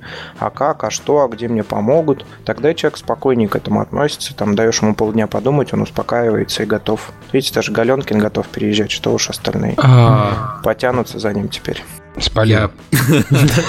Теперь это будет наш еще один аргумент. Знаете, где работает Сергей Галенкин? Вот. А, я в Киеве работаю. Подожди. Сейчас Сергей, наверное, эм, ладно, Волков нарушил 15, наверное, НДА сейчас вот этим спичем, я так понимаю. Нет. Нет никакой информации про Галенкина, абсолютно. А, я в Киеве работаю. Ладно, я хотел про другое сказать. Я недавно общался с командой в Киеве, кстати, тоже, которая а, собирается переезжать, и они переезжают по внешним причинам. У них как бы компания не хочет заключать контракт с ними, uh-huh. западный издатель, потому что они находятся в а, стране э, с а, определенными сложностями. И а, вот там люди реально обсуждали, вот как же переехать, вот мы переезжаем там в Европу, а, а там же нельзя сесть на машину и поехать в Одессу. И вот, знаешь, ну такие вот аргументы, как чисто эмоционально, нелогические. Ну, то есть, ну нельзя сесть на машину и поехать в Одессу. Можно сесть на машину и поехать в другой город, например. Вот, э, как бы... Ты можешь сесть на машину и поехать в Венецию. Ну да, ну, я, считаю, что это рационально надо этот вопрос решать. То есть мы все время тоже много бились на эту тему, потому что много москвичей перевозили и в Минск, и в другие города, там в Питер, например. И единственный способ, который реально работает, на наш взгляд, это э, ты человеку рационально объясняешь вот по пунктам, отвечаешь на все вопросы объясняешь, почему это для него лучше. И несмотря на то, что там эмоционально идет протест, вот через какое-то время он как бы рационально начинает на тему размышлять и понимает, что да, на самом деле это хорошее решение, э, долгосрочно там как бы, да. А ну, эмоции у нас достаточно сильны, и просто надо с ними научиться как бы сосуществовать, ими управлять, и тогда как бы все станет гораздо легче. Кстати, ну почему, например, в Штатах очень легко люди переезжают? Еще одна из причин, потому что там все очень похоже. То есть ты переезжаешь из одного города в другой, там ровно такие же магазины, ровно такие же рестораны, те же ну, самые... недвижимость проще, проще сдать старую и новую там купить. Те же ну, самые продать. бренды. Ну, слушай, с недвижимостью у нас тоже не все так сложно прямо скажем. А, ну да, и как следствие, и рынок недвижимости там весьма динамичный. То есть люди, когда покупают там дом, например, они не считают, что это дом у них до старости, они считают, что вот я пока работаю в этой компании, вот в этом городе, вот там 5-10 лет я в этом доме, потом поменяю, поеду в какое-нибудь другое место, у меня будет другой дом, ничего страшного, и все очень спокойно к этому относятся. Я не согласен. Ты попробуй сейчас очень быстро продать трехкомнатную квартиру, например, в любом городе у нас в стране.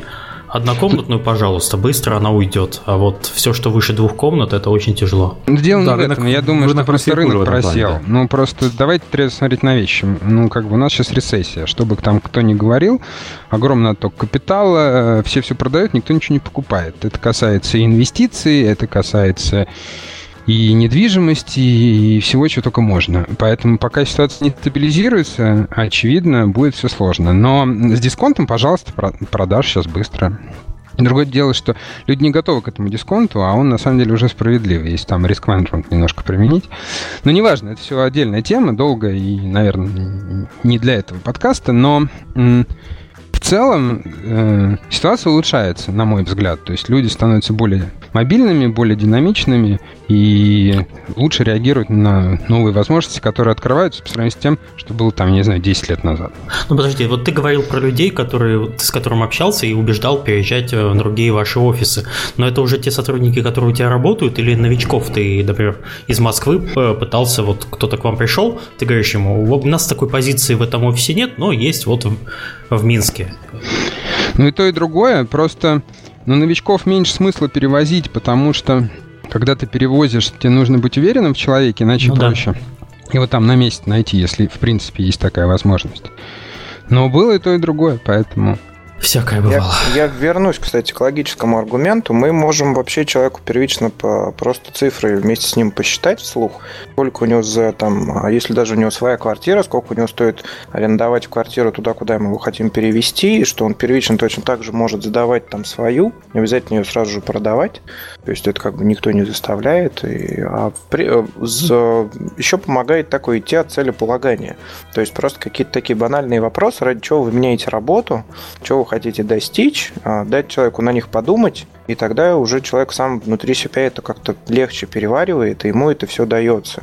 Если говорить там о позиции топ-менеджеров, то они, понятно, просто идут, где хороший проект, где им интересно. Если весь вот этот средний уровень, как мы его разделили, то здесь надо просто человеку дать время подумать, потому что человек обычно, у него есть какая-то узкая задача, он не смотрит масштабами там всего бизнеса, ему это тяжелее дается, он воспринимает себя как привязанный там к городу, к компании, там, к индустрии, еще к чему-то.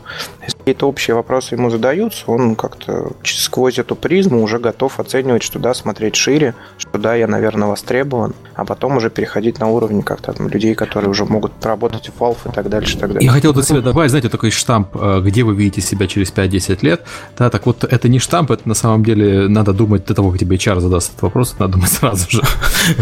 Это из общих жизненных такой ситуации. Ладно, давай. Так думаешь, у тебя меньше проблем э, с локацией, больше проблем с родом занятий возникает. Да, и про Америку я хотел вставить, извините, я хотел а, господи, да, сидел и хотел вставить про Америку.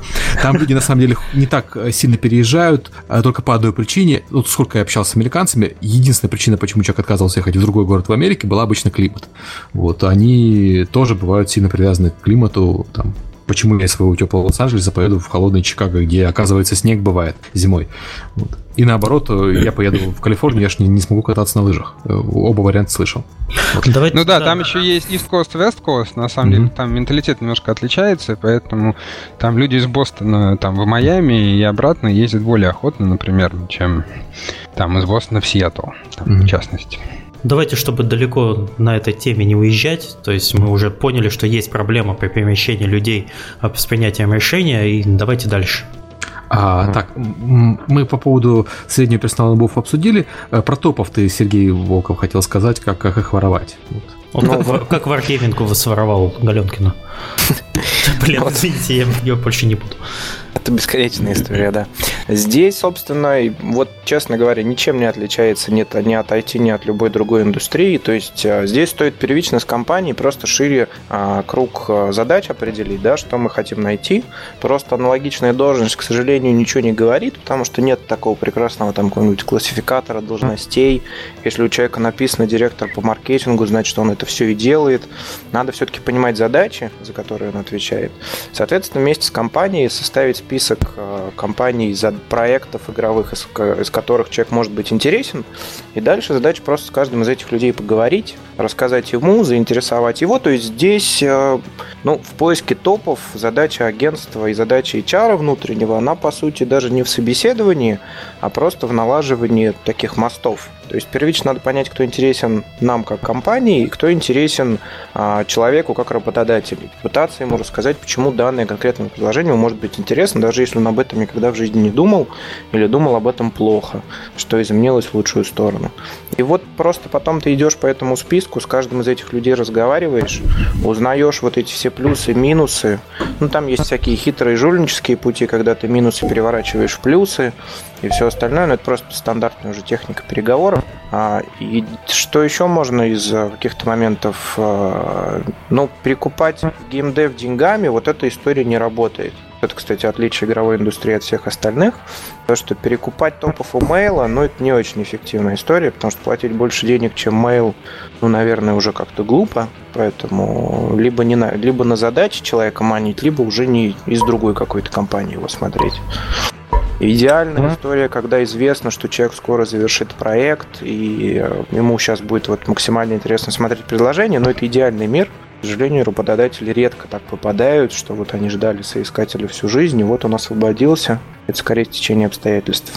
Слушай, я вот хотел, у нас в плане этого нет, но я вспомнил, что это на самом деле важный вопрос. Считается, что HR-менеджеры, HR-агентство – это такой фильтр. То есть э, люди нанимают HR-менеджеров э, для найма, ну, то есть понятно, что HR-менеджер не только нанимает сотрудников, он еще заботится о их э, э, работе в компании, там, о том, чтобы им нравилось и так далее. Но вот когда э, в процессе найма HR-менеджер задействован, он используется как фильтр, чтобы отфильтровать человека до того, как он попадет к специалистам. Знаешь, на входе там, особенно там на, на более-менее интересную вакансию, может быть там 200-300 ответов. Uh-huh. И руководитель отдела их никогда в жизни не осмотрит. Так вот, как пройти фильтр HR? Вот на что HR в первую очередь смотрит, потому что HR не может, очевидно, отличить хорошего программиста от плохого программиста, ну, по коду, да? Он фильтрует как как-то по-другому. Вот как? Угу. Ну, это скорее не HR-менеджер, это скорее рекрутер, да, бывает прям угу. внутри игровых компаний разделение, когда человек занимается только поиском, а тогда вот он этот фильтр у него жестко настраивается. Мы для себя придумывали разные истории, то есть мы часто задаем какие-то вопросы компании, отсеивающие. Код, э, по коду, да, по коду, к сожалению, мы не умеем, мы стараемся проводить внутренние тренинги, которые нам приходят люди из индустрии, рассказывают, что вот если задать этот вопрос, а на них получить вот такие варианты ответа, это хорошо, Такие варианты ответа не очень хорошо, это плохо.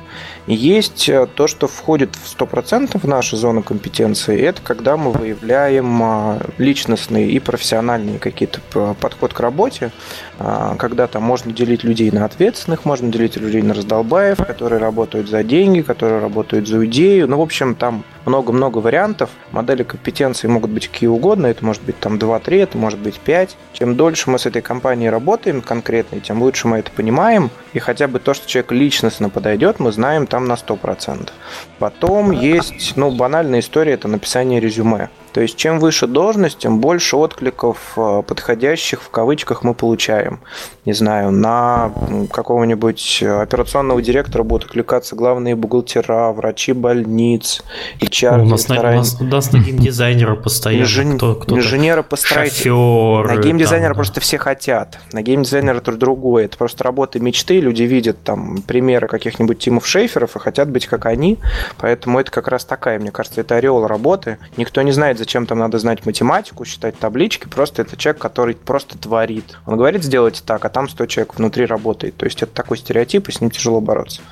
А, собственно, что мы хотим, чтобы человека оценить на входе, мы вот всем людям были бы за это благодарны. Это нормально составленное резюме, без воды, без личностных качеств, что я творческий, там, ответственный, такой классный, меня все любят. Microsoft Office хорошо знаю, Excel. Знаю, умею работать в интернете, пользуюсь ICQ, вот это все, да. Мы это перестали пользоваться, писать, слава богу. А, просто фактика, да. Сейчас скайп, сейчас черный пояс по скайпу обычно пишут. А, просто полезные факты, когда написано не просто компания, а важен проект, над которым человек работал. Он пишет конкретно свою роль, он прикладывает свое портфолио. Игровая индустрия без портфолио, по-моему, вообще не существует, только если там в разрезе программистов и каких-то закрытых под NDA э, код, строчек кода. И, собственно, в ходе общения мы должны вот эти какие-то моменты понять. Вот этот отсев, он сокращает 90% людей, не влезая в код никуда. Следующая мера отсева, которую там, а, когда мы поняли, что человек там на, на уровне общения нам интересен, мы даем задание. И потом уже до донимающего менеджера, по, по сути, приходит вот это. Для кого-то важнее задание посмотреть, для кого-то важнее все вместе посмотреть. А, то есть такой комплекс сформировать. Для кого, кому-то важно рекомендации собрать, да, чтобы не было ситуации, как там, кто самый известный проект в индустрии, это, наверное, Сталкер, над которым работали там сотни тысяч человек. Вся Украина да, работала. Да, да, в реальности чуть-чуть поменьше. Вот, собственно, вот это помогает. Если человек очень красиво о себе рассказывает, мы снимаем рекомендации, узнаем, как там на самом деле все происходило. Пожалуй, а. вот это то есть еще раз я так э, кратко перескажу. Иметь хорошее резюме, где написано конкретно, что вы делали, над какими конкретными проектами и в чем именно была от вас польза для этого uh-huh. проекта, для этой компании. И э, желательно, чтобы это резюме заодно показывало, чем вы хороши будете в новой компании, на ту должность, на которую вы пытаетесь попасть. Uh-huh. Если, я понимаю, что это относится все-таки людям с опытом работы, потому что новичкам сложно показать результаты работы, и новичкам сложно доказать, что они будут полезны на проекте, потому что они новички, они еще не совсем понимают, что от них будет требоваться на проекте. Ну, ну известно, это скорее проблема, совет да. даже не к составлению резюме, а там профиля на LinkedIn, да, потому что mm-hmm. людей, которые активно ищут работу, их сильно меньше, мы их скорее пытаемся переманить из других компаний всегда. Mm-hmm. Для новичков полезно писать не всю, вот для новичка обратный совет. Если человеку сколько-то там лет, он уже где-то поработал и хочет перейти в индустрию, ему не надо писать как раз вот это вот резюме о том, чем он добился, работая где-то в другой индустрии. Только если, понятно, это смежная история, да, он был программистом на Java, хочет быть программистом на Java, понятно. Но вот история с геймдизайнером, она самая характерная. То есть любой человек может мечтать работать геймдизайнером, но увидеть у него в резюме, что он, не знаю, поработал в, там, в Skyrim, в StarCraft 2, еще где-то, приложил посмотреть свои работы, там кто-то там модер сделал свои карты, ой, модер, модельки какие-то свои сделал. Вот, вот наоборот, да, то есть это обратная структура уже, кон- конкретно, что человек научился и насколько он себя оценивает. Здесь было бы здорово, если бы люди умели оценивать свой уровень зарплаты не исходя из того, сколько они получали, а исходя из того, что у них пока нет опыта. То есть это вот очень долгие диалоги, каждый день они происходят у нас. Я получал на предыдущем месяце 150 тысяч рублей, сейчас я хочу пойти с нуля, дадите мне, пожалуйста, 180, потому что, потому что мне, нужны, мне нужны деньги. Да, вот это большая проблема. Очень хочется верить, что когда-нибудь люди станут такими более адекватными в этом вопросе. Не станут... речь, речь идет о людях, которые меняют э, индустрию, а не о людях, которые просто Да, которые меняют вообще область. То есть, да. которые вообще меняют всю область. Вот от них вообще другой набор.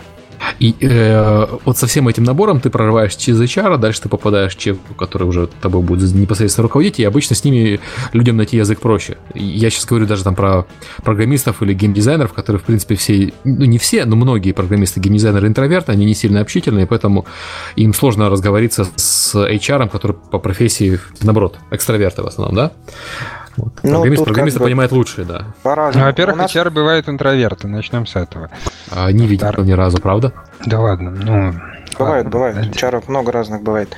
Просто история в том, что если человек условно пробился через этот барьер, коли мы употребляем эту терминологию, то HR его уже очень любит. У HR есть планы по закрытию, да, у вас там, не знаю, какие-то сроки по проекту, вы в течение этого месяца мая должен выйти человек, иначе там что-то горит.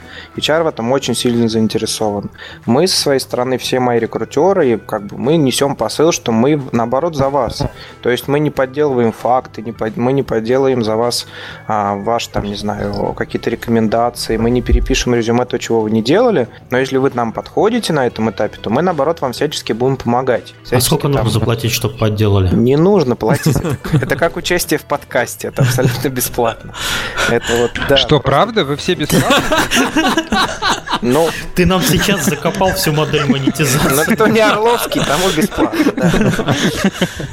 Вот, собственно, и потом нету это, нет никакой вражды. Вот HR, он очень сильно заинтересован в каждом хорошем кандидате, он очень хочет его удержать. HR знает, что есть другие предложения. Другой руководитель может не знать какой-то истории, да, там в игровой индустрии есть такая, я не знаю, как ее правильно сравнить, можно сравнить с моделью бизнеса Олега Тинькова. Когда он нанимает персонал, он не дает людям выбирать между своей компанией и другими. Он дает выбирать вот это предложение, вы его либо принимаете, либо нет.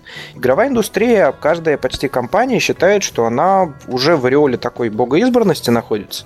И поэтому, если мы уже предлагаем, то надо уже соглашаться, и человек ни с чем там не сравнивать. Там, если ты, например, серверный Java-программист, то у тебя нет никаких предложений от Deutsche Bank, который может тебе предложить в полтора раза больше Хорошо подколол, да. Кого? Нет, я из практики. Всех, в принципе. Серверные программисты это, да, это... Это проблема. У нас, кстати, есть серверный программист из Deutsche Bank, между прочим, работает. Вот так вот. А за сколько вы его купили, если не секрет? Чего? Да, известная история про то, как Нивал нанимал программиста. Вот. Я, я просто еще работал там в Нивале. Сумасшедшие деньги, да, хотели. А где ты не работал? А, это вот та история. Да, да, да. потерялся. Ну расскажите уже, травите, а чего тут. Да ладно, ну там, неважно. Нет, я на самом деле хочу добавить, потому что тут на самом деле целый ряд вопросов, на мой взгляд, проехали мимо. Это то, что для компании очень важно иметь человека, который впишется в культуру компании. И э, компании разные, и эта культура разная. Это не что человек хороший или плохой. Очень есть популярное мнение, что надо прийти на собеседование, э, типа надавать социально ожидаемых ответов, э, как бы ты понравишься рекрутеру или там HR, и тебя с радостью возьмут. Э, но вот это большая ошибка, Потому что, ну, когда с девушкой встречаетесь, вы там, например, или, я не знаю, первый раз, вы же не всегда, ну, то есть вообще плохая идея, давайте социально ожидаемые ответы относительно себя. Потому что если вы с ней собираетесь провести хоть какое-то заметное время, то, в общем, было бы неплохо, что вы подходили друг к другу, а не просто как бы один раз пообщались.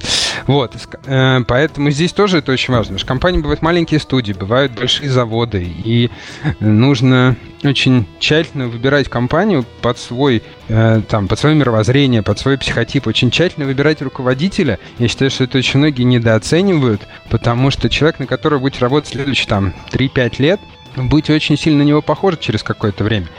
И э, вот когда уже со стороны работодателей вы прих... э, то есть со стороны соискателей вы приходите на собеседование, э, очень важно понять, э, как бы вот вы готовы через несколько лет быть похожим? Является ли этот человек для вас ролевой моделью или нет? Потому что если нет, не надо тратить время, это будет для вас вредно, а не полезно, э, несмотря там на все остальные факторы.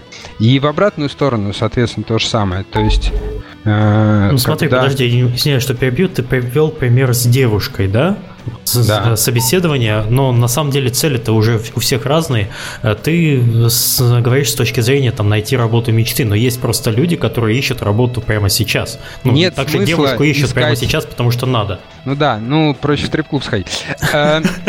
Советы от Орловского. Окей. Нет, ну я серьезно, я я считаю, что, я, считаю, что не, имеет, не имеет смысла искать работу, э, потому что вам просто нужна работа. Нет смысла искать не работу мечты. Это все впустую потраченное время, жизнь одна. Поэтому делайте то, что вы любите, потому что только в этом случае вы можете делать это долго, вам это будет нравиться, вы как бы станете крутым персоналом, будете получать много денег. Любой другой подход не является стабильным на длительном промежутке времени. Да, бывают, конечно, какие-то компромиссы, мы все на них периодически идем, но надо четко понимать, что это временный компромисс, и все равно стремиться к тому, чтобы как бы заниматься работой мечты, потому что это единственное условие, чтобы вы прожили счастливую жизнь. Потому что в любом другом случае ваша жизнь будет несчастна.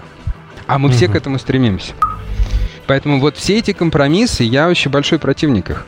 И, к сожалению, у нас э, игровая индустрия в последнее время, как я уже говорил несколько раз, очень сильно на деньги перефокусировалась. Из-за этого пришло много людей, которые не должны здесь быть. Вот так вот. А и, и многие те, кто хотел бы попасть, не имеют такой возможности, как бы, да, а, ну, в, в силу этого. То же самое. Поэтому сейчас, слава богу, как бы ажиотаж такой спал, то есть, в принципе, идет некоторый откат, и это хорошо. То есть лишние люди уходят, те, кто реально мечтал быть в игровой индустрии, приходят. И к вопросу о дизайнерах, то есть на самом деле сейчас задают вопрос, там, а кто больше денег получает, как бы, да? То есть, и вот в последнее время очень там популярный ответ, что программисты. Да, в целом программист, но я могу сказать, что вот самые крутые геймдизайнеры получают больше самых крутых программистов. Потому что, а, грубо говоря, геймдизайн нигде не учат. И, так, и если люди пробились через этот фильтр, угу. и стали там хорошими продуктами, то они э, их реально единицы, и они достойны получать больше денег, чем программисты, у которых все-таки есть целая индустрия э, образовательная. Ну да, если, грубо говоря, так говорить, э, ну как, цинично, то программист это заменяемая часть э, в проекте чаще всего. То есть он пишет код, он э, понимает, есть много других людей, которые понимают код, а геймдизайнер вообще никто не понимает. Ну, я, я вот не согласен, на самом деле. Геймдизайнеры все-таки это не, не священная корова. Геймдизайнеры бывают тоже такие же технические, как и программисты, и они, как технические геймдизайнеры, вполне заменяемы. То есть мы говорим про продукта, вот э, то, что Сергей называет, это же смесь геймдизайнера и там режиссера. Ну, да? это да. Ну, визионерство. Да, да, mm-hmm. да. Это все-таки, ну, да, режиссеры, хорошие режиссеры получают много денег, но при этом у тебя есть всегда ассистенты режиссера, которые получают копейки. Вот геймдизайнеры, они как бы не все э, ассистенты режиссера становятся режиссерами. Вот так. Так и с геймдизайнерами. Не все они становятся продакт-менеджерами и там угу. директорами, режиссерами сами по себе. А программист, даже э, программист-ассистент, он получает денег больше, чем там э, ассистирующий геймдизайнер. Вот так вот. То есть э, максимальная зарплата выше у геймдизайнера, но средняя выше у программиста. Вот я, я бы так сказал. Ну, кстати, среди программистов как раз процент людей, которые в работу не влюблены, он сильно выше. Мне кажется, что это еще связано с их психотипом, то, что они сильно спокойнее.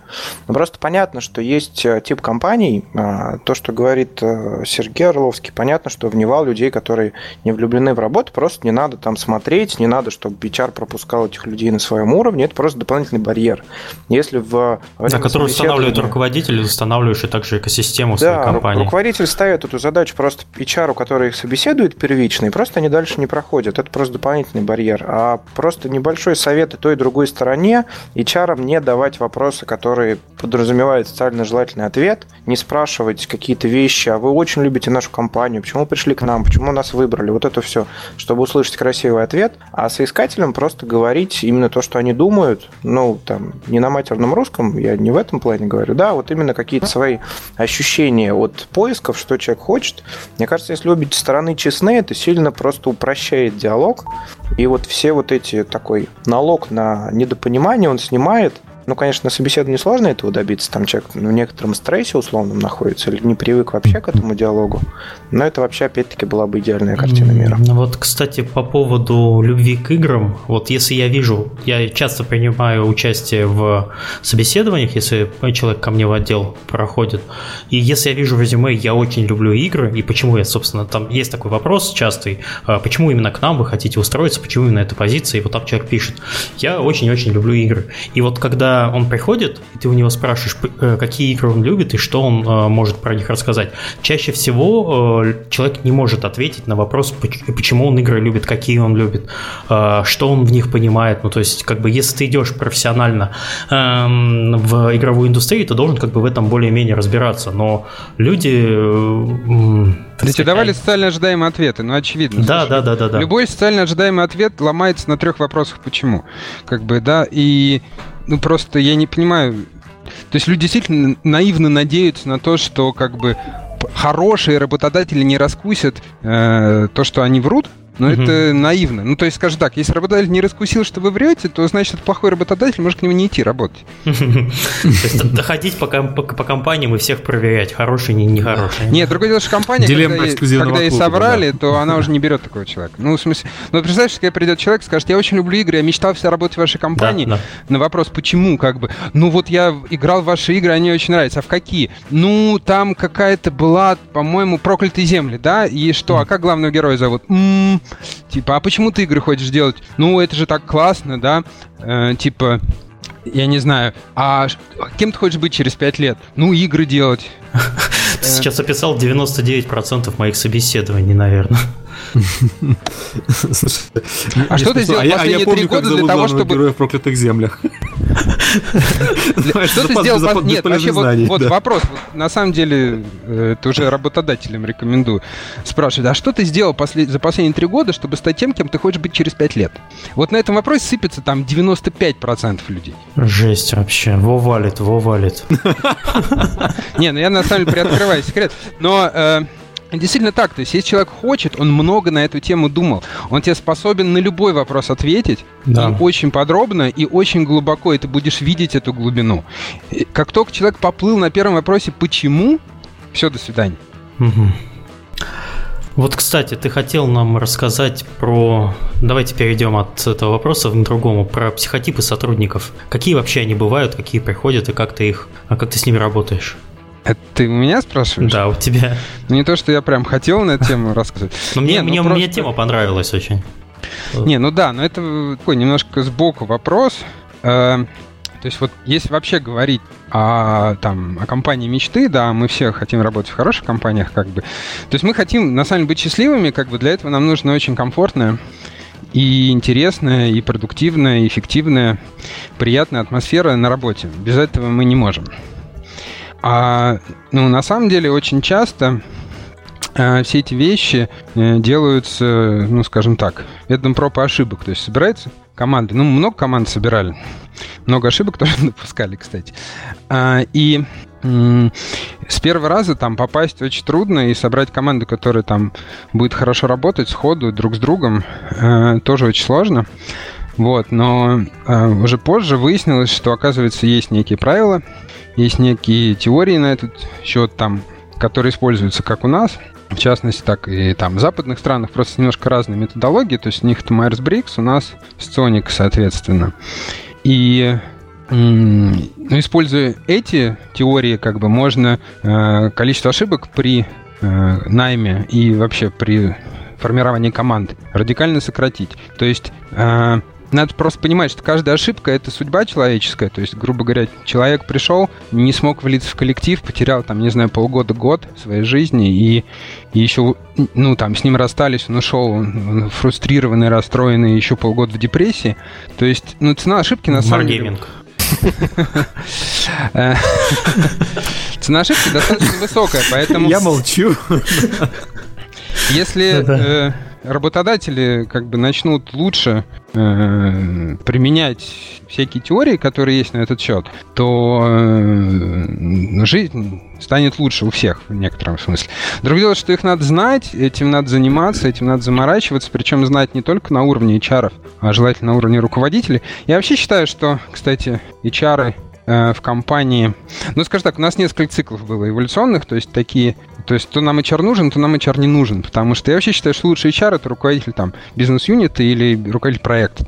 Ну, ты же не То можешь есть... всех собеседовать, у тебя там задачи. Но это рекрутмент. Еще раз, собеседование это не HR. HR это как бы забота о людях, как бы о, о том, чтобы им нравилось то, что они делают, то, что они были довольны и счастливы. Вот это задача HR, и рекрутмент только часть ее, очевидно. Угу. Вот. И э, очевидно необходимое. Для рекрутмента находить аутсорс такой, ну, фриланс, неважно. Ну, то есть HR-агентство э, это в некотором смысле такой аутсорс рекрутмента. Но очень редко, я бы сказал, практически невозможно использовать. Ну, в общем, возможно, возможно. Но очень редко, а, когда это делают, когда HR аутсорсит именно функцию самого HR. И это как бы... Ну, в смысле, плохо не то, что э, ее не аутсорс, а плохо то, что эта функция очень редко э, как бы считается важной в компаниях, и люди обращают на это серьезное внимание. Вот. А возвращаясь к, к, там, к типированию и прочему, ну да, есть технологии определенные, которые улучшают эти вещи, и мы там, в частности, начинаем потихонечку тоже их использовать. То есть не могу сказать, что мы тут большие профи. То есть там несколько лет назад мы там пытались Myers-Briggs внедрять, у нас не пошло. Очень плохо ложится на российскую специфику. А сейчас вот там про Сонику. В общем, не, не могу сказать, что прям очень активно занимаемся, но делаем всякие эксперименты и смотрим, как пойдет. Для тех, кто не в курсе, что такое соционика, в двух словах можешь сказать? А, о, в двух словах. Ну, что это разделение людей на, на типы? Это не разделение, скорее, ну, типирование людей. Ну, то ну, есть, да. грубо говоря, э, у нас там Соник говорит о том, что есть 16 базовых психотипов. На самом деле, это идея Юнга еще там в свое время придуманная. Естественно, в отличие от Майерс Брикса, она придум... Соник придумала определенную модель, называемую модель А, э, которая, собственно говоря, может прогнозировать, как определенные психотипы будут взаимодействовать между собой. Причем это не, не совсем психология, это скорее информатика, потому что это информационный метаболизм, это не определение человека хороший, плохой, злой, добрый, умный или нет, это скорее как ну, грубо говоря, какие функции мозга, какие, в какой последовательности за что отвечают э, при определенных взаимодействиях. Угу. Ну, я так вот, опять же, я небольшой профессионал в сонике, я, ну, в смысле, много могу еще что на тему рассказывать, но очевидно, что я не, не являюсь преподавателем там по ней. Короче, все в Гугле на самом деле. Да, да ну да, давайте просто, ну, э, просто Сергей советует применять э, такую технику для руководителей, чтобы э, коллективе, ну, чтобы с, снизить риск э, несчастливого э, сотрудника в коллективе. Я все правильно понял. Давай так, я пока не советую, я советую поинтересоваться этим, потому а, что мы окей, сами только окей. недавно начали это внедрять, и, собственно говоря, у нас э, угу. пока идут эксперименты, вот такого грандиозного эффекта ну, в смысле, скажем так, ответственность за то, что она гарантированно полезна всем, я пока брать на себя не буду, но первые эксперименты, которые мы делаем, они очень полезные, очень прикольные, мне очень нравятся, и посмотрим, как это пойдет. То есть я, э, на самом деле, к любым новым вещам тоже отношусь с большим любопытством, но и с скептицизмом. То есть я всегда хочу посмотреть, как это работает, поэтому А, пока, вот я могу сказать, что мы активно движемся в эту сторону, ну, там, через полгода-год, наверное, смогу рассказать, как это на самом деле. Было бы очень интересно. Э, я, Давай... можно, с своей стороны, чуть скорее там посоветую и поспорю с одной стороны. Я вот соционику, ее хорошо применять, когда все очень подкованы, да, в этой истории, когда у всех есть единое понимание. Но это скорее надо обучить весь персонал, который этим занимается наймом, да, всех менеджеров, чтобы всех внутренних HR, всех внутренних рекрутеров. То есть я бы рекомендовал всем начать просто с единого понимания, что мы ищем. А, люди обычно сталкиваются с разным пониманием прилагательных. Есть все говорят, что сотрудник должен быть умный, адекватный, лояльный и все вот эти такие общепринятые истории. Проще всего на входе договориться, что это прилагательное под собой обозначает, как мы его в ходе собеседования будем выявлять. Вот нарисовать такую некую шкалу. Там умный на, на входе это решение вот этих двух задачек, и тогда мы признаем, что человек умный. Окей, окей, все договорились и пошли дальше. Там, а, не знаю, адекватное это какое-то общее впечатление, или нам интересно, что про него скажут бывшие там его работодатели в рекомендациях, что скажут скажут его коллеги, как он ответит на какие-нибудь наши каверзные неожиданные вопросы, не знаю, там, а, выходящие из зоны компетенции. Ты тут у нас топ-менеджер, а что сделать, если тебе надо будет сейчас машины разгрузить с новыми компьютерами? Все что угодно. Это сильно проще, потому что соционика, она простая, когда ты ей посвятишь там пару месяцев, но ее надо внедрять именно во всю компанию, иначе будет очень большая путаница. Если один отдел будет ее применять, другой не будет, и HR вообще будет иметь какое-то очень такое абстрактное представление, то у нас точно не сработает и будет точно в минус. И в моей практике такие примеры были.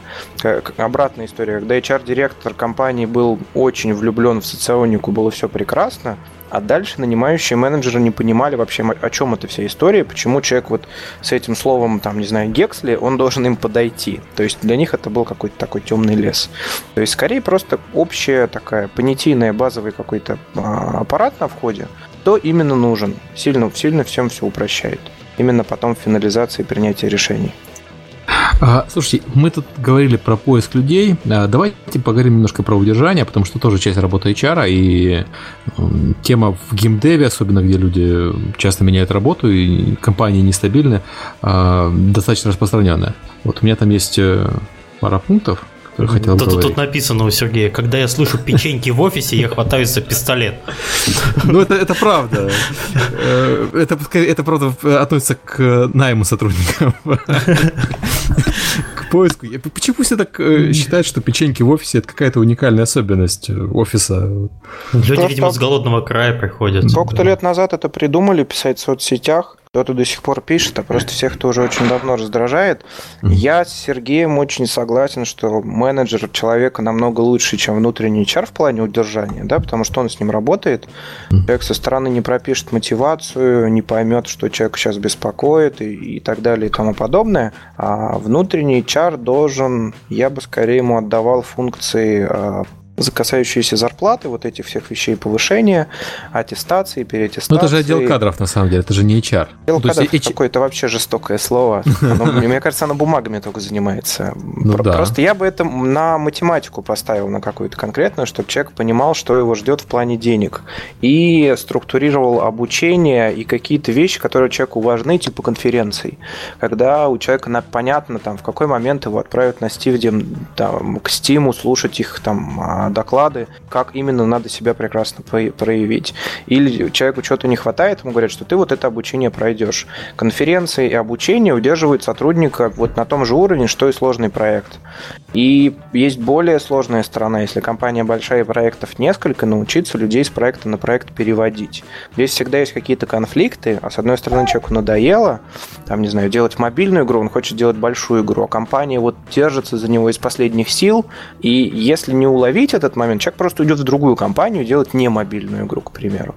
А, поэтому это такая коммуникативная история, когда там прямой руководитель выступает и коучером в какой-то момент, и просто таким хорошим слушающей, хорошей слушающей стороной, воспринимающей, да, конкретную информацию.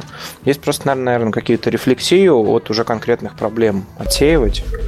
Но, на, на мой взгляд, HR, он хорошо работает только если у него все простроено не в каком-то там мифическом виртуальном мире, а все в циферках рассчитано, все все понимают, когда что, зачем последует, тогда всем живется спокойно. Галенкин немножко поподлагивает. Есть такая игра Kerbal Space Program, э, мексиканской компании Square, по-моему. Э, Squad, Squad, извините. Так вот, э, вот как раз тот случай, когда маркетинговое агентство, занимавшееся ивентами маркетинговыми, чтобы удержать сотрудника, который делал для них много всего хорошего, пообещало ему, что вот отработает и в итоге они основной бизнес, что человек побаловался, продали, и теперь занимаются исключительно играми и стали игровой компанией. То есть, вот о важности удержания. Иногда по крайней мере, в этом случае оно хорошо. Ну, там немножко пролагало, мы не поняли, что ему пообещали. Ему обещали, что вот как только Сергей... Загадочная история какая-то. Загадочная история, ее глушат. Ее глушат с американские спецслужбы. Сейчас, подожди. Нужен отдельный пост на эту тему в блоге, иначе мы не узнаем. Да. Так, давай потом. Хорошо, удержание. Окей, ладно. Там была умная история с умным выводом, да. Вот так вот. DLC подкаст. Вот компенсационные пакеты. По-моему, у нас а, у нас, э, по-моему, вообще не принято говорить компенсационными пакетами. У нас говорят исключительно э, зарплатами. Я, поскольку пришел в игровую индустрию из э, другой индустрии, там меня это сразу удивило. То есть, там всегда говорили про компенсационный пакет, а не про зарплату. Вот, Сергей Волков, ты можешь что сказать по этому поводу? Почему? Да, это, это огромная вообще беда, боль. Ну, просто это просто страдание рекрутеров, на самом деле, объяснить человеку, что его ждет. Люди меряют свой доход, любое слово можно употреблять, только как фиксированную, даже не просто зарплату, как фиксированную часть зарплаты. То есть даже если бонусы гарантированы, и люди, там, жившие в Советском Союзе после Советского Союза в жестоких черных компаниях, все думают, что все их кинут, даже если это какая-нибудь большая крупная компания и все прописано. То есть э, здесь опять-таки с логические разговоры с разумом Она человека. Тоже кинет, поэтому да. Нет, но здесь мы людям объясняем, в случае хороших кандидатов, которые очень сильно сомневаются, мы даем контакты, это в совсем запущенных случаях, контакты уже работающих от нас сотрудников, которые могут рассказать, как все на самом деле предстоит. И мы все это прописываем, делаем такие наглядные таблицы, где видно, что и как. Есть э, случаи, э, там, например, если брать соцпакет, да, есть прекрасная там а, история, как, как сделал ZipTalab. ZipTalab предлагает набор из соцпакета, в, там есть фиксированная сумма в год, они писали, у них есть, по-моему, до сих пор этот пост, естественно, на Хабре висит, и они называют это принципом кафетерия. Человек сам, приходя на работу, вне зависимости от должности, сумма на год одна, он просто набирает опции, которые он себе хочет взять. История там, что я не хожу в фитнес, ну не ходишь и не бери себе. Что вот что хочешь, то и берешь. То есть Печенек вот больше возьмешь. Больше печеньки бесплатные обычно, слава богу, в офисах. Большие а, печеньки. И, соответственно, мы можем а, человеку, у которого хотя бы минимальный математический склад ума, объяснить, что если вот это вы поделите на 12, вы можете это смело прибавлять к зарплате, потому что ваши расходы это сокращает. Можно рассказывать о ценности, ну, на самом деле, у нас помогает только перевод все в деньги. То есть мы берем все и все монетизируем. Сейчас в free переходим. Все монетизируем, все рассказываем, сколько это в рублях, в долларах или еще в какой-то валюте. Ну, вот есть еще страхование медицинское, которое ты можешь потратить самое. на да, покупку да, бывает... лекарств или обращение к врачам. Это нам, да, например, да, бывает, женой что... очень сильно помогло, а, когда она там она рожала. Вот, а мы, мы, наверное, практически единственные на работе, кто вы... сейчас расскажу э, печальную историю. Мы, наверное, единственные, кто выбрали этот пакет, потому что мы как бы понимали, что это такое. А, там 50% в первый год вообще даже не воспользовались этим полисом, они либо слишком здоровые, либо ну, вообще не понимают, что это такое. То есть э, людям, хотя и объяснили, они как-то забыли, они все меряют действительно деньгами, и вот у меня есть зарплата, да, вот это моя зарплата и есть. А то, что можно сходить э, в аптеку, и там есть не только лекарства, а там есть э, все, что угодно. Ну, там в некоторых аптеках есть всякие вещи для обычной жизни. Вот, можно набрать. Никто не воспользовался. Люди все деньгами привыкли мерить. Но то же самое обучение там, английскому языку. Там, вот, есть много-много-много факторов. А, посещение конференции, оно тоже стоит денег. Обучение английскому, если заниматься самому, тоже стоит больших денег. Вот для людей, которые никак не понимают, мы берем, рисуем, показываем, как это выглядит, люди обычно успокаиваются. Есть более страшный момент, что ну, для меня это одна из самых больших страданий. Это для, когда мы перевозим людей из других городов, Самое сложное перевести человека из Питера в Москву. Там есть какая-то точка, на, по которой едет Сапсан в, как, в момент, который человек дорожает автоматически за счет переезда. Мы у кандидата спрашиваем, когда это происходит, но я пока не выявил. Пространственная да, да, да, денежная дыра называется. Как, какое-то, да, какое-то измерение другой человек переходит, он сразу автоматически дорожает. Мы у всех спрашиваем, а почему так происходит? Нам никто не дает ни одного ответа. Самая страшная история была, что человек должен получать... Св... Нет, две страшных истории сейчас расскажу и успокоюсь. О, Господи, на ночь. Две. Но они не очень, они коротенькие. Значит, текущая зарплата, плюс надбавка за переход, плюс надбавка за цену квартиры в Москве, плюс надбавка за то, что надо ездить в Питер несколько раз в месяц там, коллегам, и плюс надбавка еще за что-то, а, за то, что человек поменял немножко сферу, там, условно, с проекта на продукт, а вдруг у него не получится. Все эти риски закладываются на компанию. Это первая страшная история. Вторая короче, но еще страшнее. А, когда у человека меняется что-то, вот про беременность, да, например, а, к, к Михаилу истории, человек хочет двойную зарплату своей супруги при переходе на новое место работы. Так у жены сейчас не будет зарплаты никакой, поэтому компания-работодатель, чтобы у них уровень жизни не понизился никак, должна платить ему, новый работодатель, вот суммарную, совокупные две зарплаты. Вот хуже этой истории я еще не слышал. Здесь логика умирает, к сожалению. Я никак не могу на это повлиять, ну, то есть, вот это выше моего понимания абсолютно. Ну, кстати, ты знаешь, вот... Что, слушай, подожди, давай, давай тебе объясню. И, и, из мира иностранцев, вот та же Electronic Arts или та же Activision Blizzard у них это распространенная система, когда компания компенсирует зарплату жены при переезде э, ее вместе с, вместе с сотрудником. То есть все понимают, что жена может переехать и найти работу на новом месте, э, даже если это переезд в другую страну. Но почему-то вот э, у западных студий, по крайней мере, крупных издателей, вот такая практика есть. То есть, поэтому, Но, к видимо, сожалению, даже, даже не в геймдеве такой практики не существует, поэтому, ну, знаешь, э, Слушайте, Сергей... давайте трезво смотреть. Ну, как бы любая зарплата – это соотношение спроса и предложения. Поэтому... Да, и рынок зарплат, и, да. Да, это единственный критерий. Все остальное от лукавого. Ну, по большому счету, в какую обертку это завернуть, это уже вторично. Вот и все. Вообще, я могу объяснить логику, это а вдруг прокатит? Это единственное такой, ты попросил, а тебе дали. Это, к сожалению, работает уже чем крупнее ваша компания, тем сложнее с людьми работать. Да, если это Wargaming и Ziptalab, значит, у них уже априори много денег. Я слышал, у меня там друг устроился работать, значит, надо просить, вот я хочу столько, давайте умножим на 2, а еще любят рекрутеров спрашивать, а насколько максимально дорого вы можете меня продать? Ведь вы что же зарабатываете, исходя из того, насколько дорого вы меня продадите? Давайте вы мне посоветуете самую большую цену. Вот сейчас оцените меня, скажите ее, и мы пойдем. У меня даже карандаш упал от волнения, простите. Ну, это тоже сложно объяснять, что есть там... Ну, к сожалению, вот рынок труда это такая настолько абстрактная история, что объективно ценность человека нельзя посчитать. Поэтому вот каждый извращается как хочет, да. Ну, во-первых, можно, на мой взгляд, а во-вторых, если человек руководствуется такими принципами при переходе, значит, не очень хочет у вас работать, ну, типа, ладно, если же двойную зарплату дадут, то поеду, а если нет, то нет. Ну, соответственно, зачем такой сотрудник? Ну да, люди часто в банк идут по смене работы. Ну, типа, ему все нравится на своем месте, но если вдруг да. случится чудо, там, как бы, он перейдет. Ну, а вам-то зачем такое чудо? Согласен. Да. Хороший, да. А, окей, а удержание все-таки. Наконец-то. Да, да.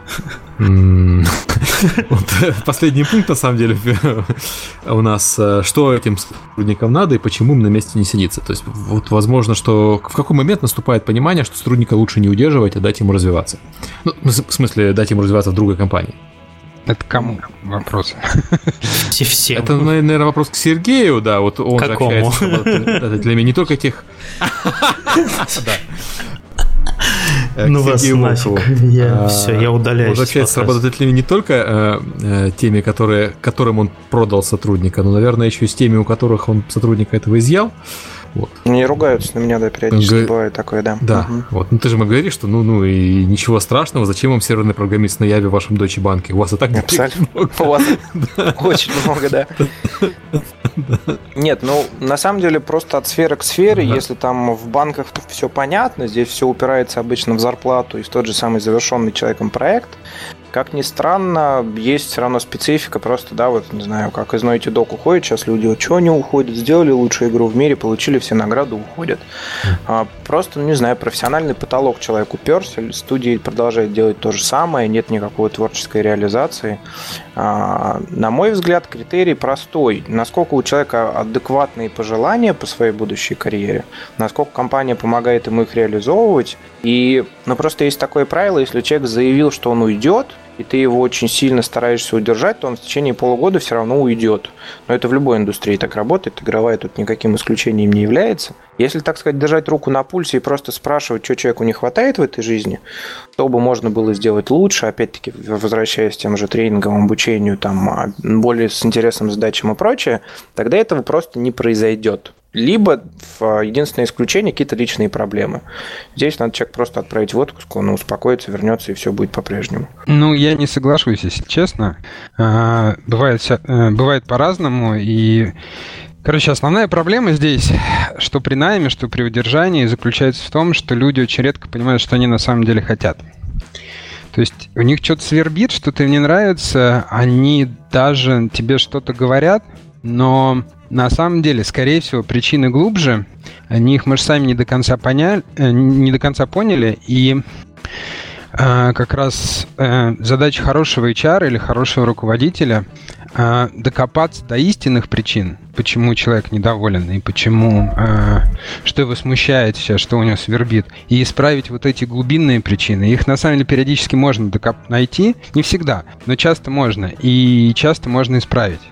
И, собственно, вот это самый эффективный, на мой взгляд, способ удержания, и в этом случае он сработает. А если только слушать то, что человек непосредственно говорит, только, только то, что он уже сам отрефлексировал, а на самом деле там, обращаясь к той же Сонике, там логики не всегда могут хорошо отрефлексировать, что они на самом деле, э, что они чувствуют, так скажем, то если вот по поверхности исправлять, то тогда, конечно, человек сорвется, скорее всего, потому что э, то, что на самом деле его беспокоит, не было изменено. Нет, ну да, да, да, я согласен. Скорее именно, именно в эту сторону я имею в виду, скорее ближе к коучингу, чем к простой беседе дать человеку поныть и отрефлексировать, скорее коучинг. То есть даже в рамках собеседования, когда человек говорит там, не знаю, я ухожу, потому что мне мало денег, и тут же готов согласиться на предложение с такими же деньгами, то явно, что проблема не в этом, это даже в рамках собеседования можно выявлять. Если же какие-то вот разговоры коучингового типа ставить с каждым сотрудником, то будет сильно проще это выявлять понимать, исправлять и все остальное, да. Я с Сергеем полностью согласен. И, кстати, тут иногда есть вот еще какой аспект. А, на самом деле, руководители тоже ошибаются. То есть это иногда тяжело признавать, но бывает, что люди э, видят какие-то проблемы гораздо лучше, потому что они в них варятся. И вот этот, э, этот диалог, э, когда человек чем-то недоволен, он на самом деле очень важен в том числе и руководителю, потому что если действительно он поймет э, истинные причины, то, возможно, э, причины объективные, и, возможно, компании нужно измениться или как бы заняться какими-то другими проектами, сменить направление, или начать что-то делать другое, или там структурно по-другому, или процессно по-другому, э, чтобы стать лучше. Потому что если есть недовольство, то это не всегда человек не прав. Это очень частенько бывает, что компания не права. И это надо научиться замечать и меняться. Но это могут только сильные компании, на самом деле. Окей. Okay, а, на этой, наверное, замечательной ноте я предлагаю заканчивать. Uh, по-моему, мы много чего обсудили. Миш, ты хотел еще про Mumble похвастаться, если я правильно помню. Да, у нас у нас периодически нас колбасит с Сергеем, то мы в Hearthstone играем по вечерам, а потом не играем, а то расширяем какие-то идеи. В общем, на этой неделе в качестве эксперимента я на сервер поставил э, голосовой э, сервер для общения под названием Mumble, и по вечерам туда можно заходить, если вы играете в какие-то игры и хотите с кем-то пообщаться на какие-то отвлеченные темы, э, добро пожаловать. За геймдев, да. Да, за геймдев. Э, это все делается как бы в рамках э, тусовки, которая образовалась за эти полтора года уже. Кстати, уже почти скоро два года будет вокруг подкаста, и там, в принципе, есть адекватные люди, которые готовы пообсуждать последние новости, что происходит, любимые игры, что им нравится, что не нравится. Вот. И обычно я там появляюсь часов в 10 по Москве, Вот, народ там уже сидит, э, общаются. Добро пожаловать. Адрес у него direct.gaленкин.com. Если вы знаете, что такое Mumble, а если вы не знаете, то, наверное, вам туда не надо, либо надо в Google сразу идти. Я там тоже иногда появляюсь.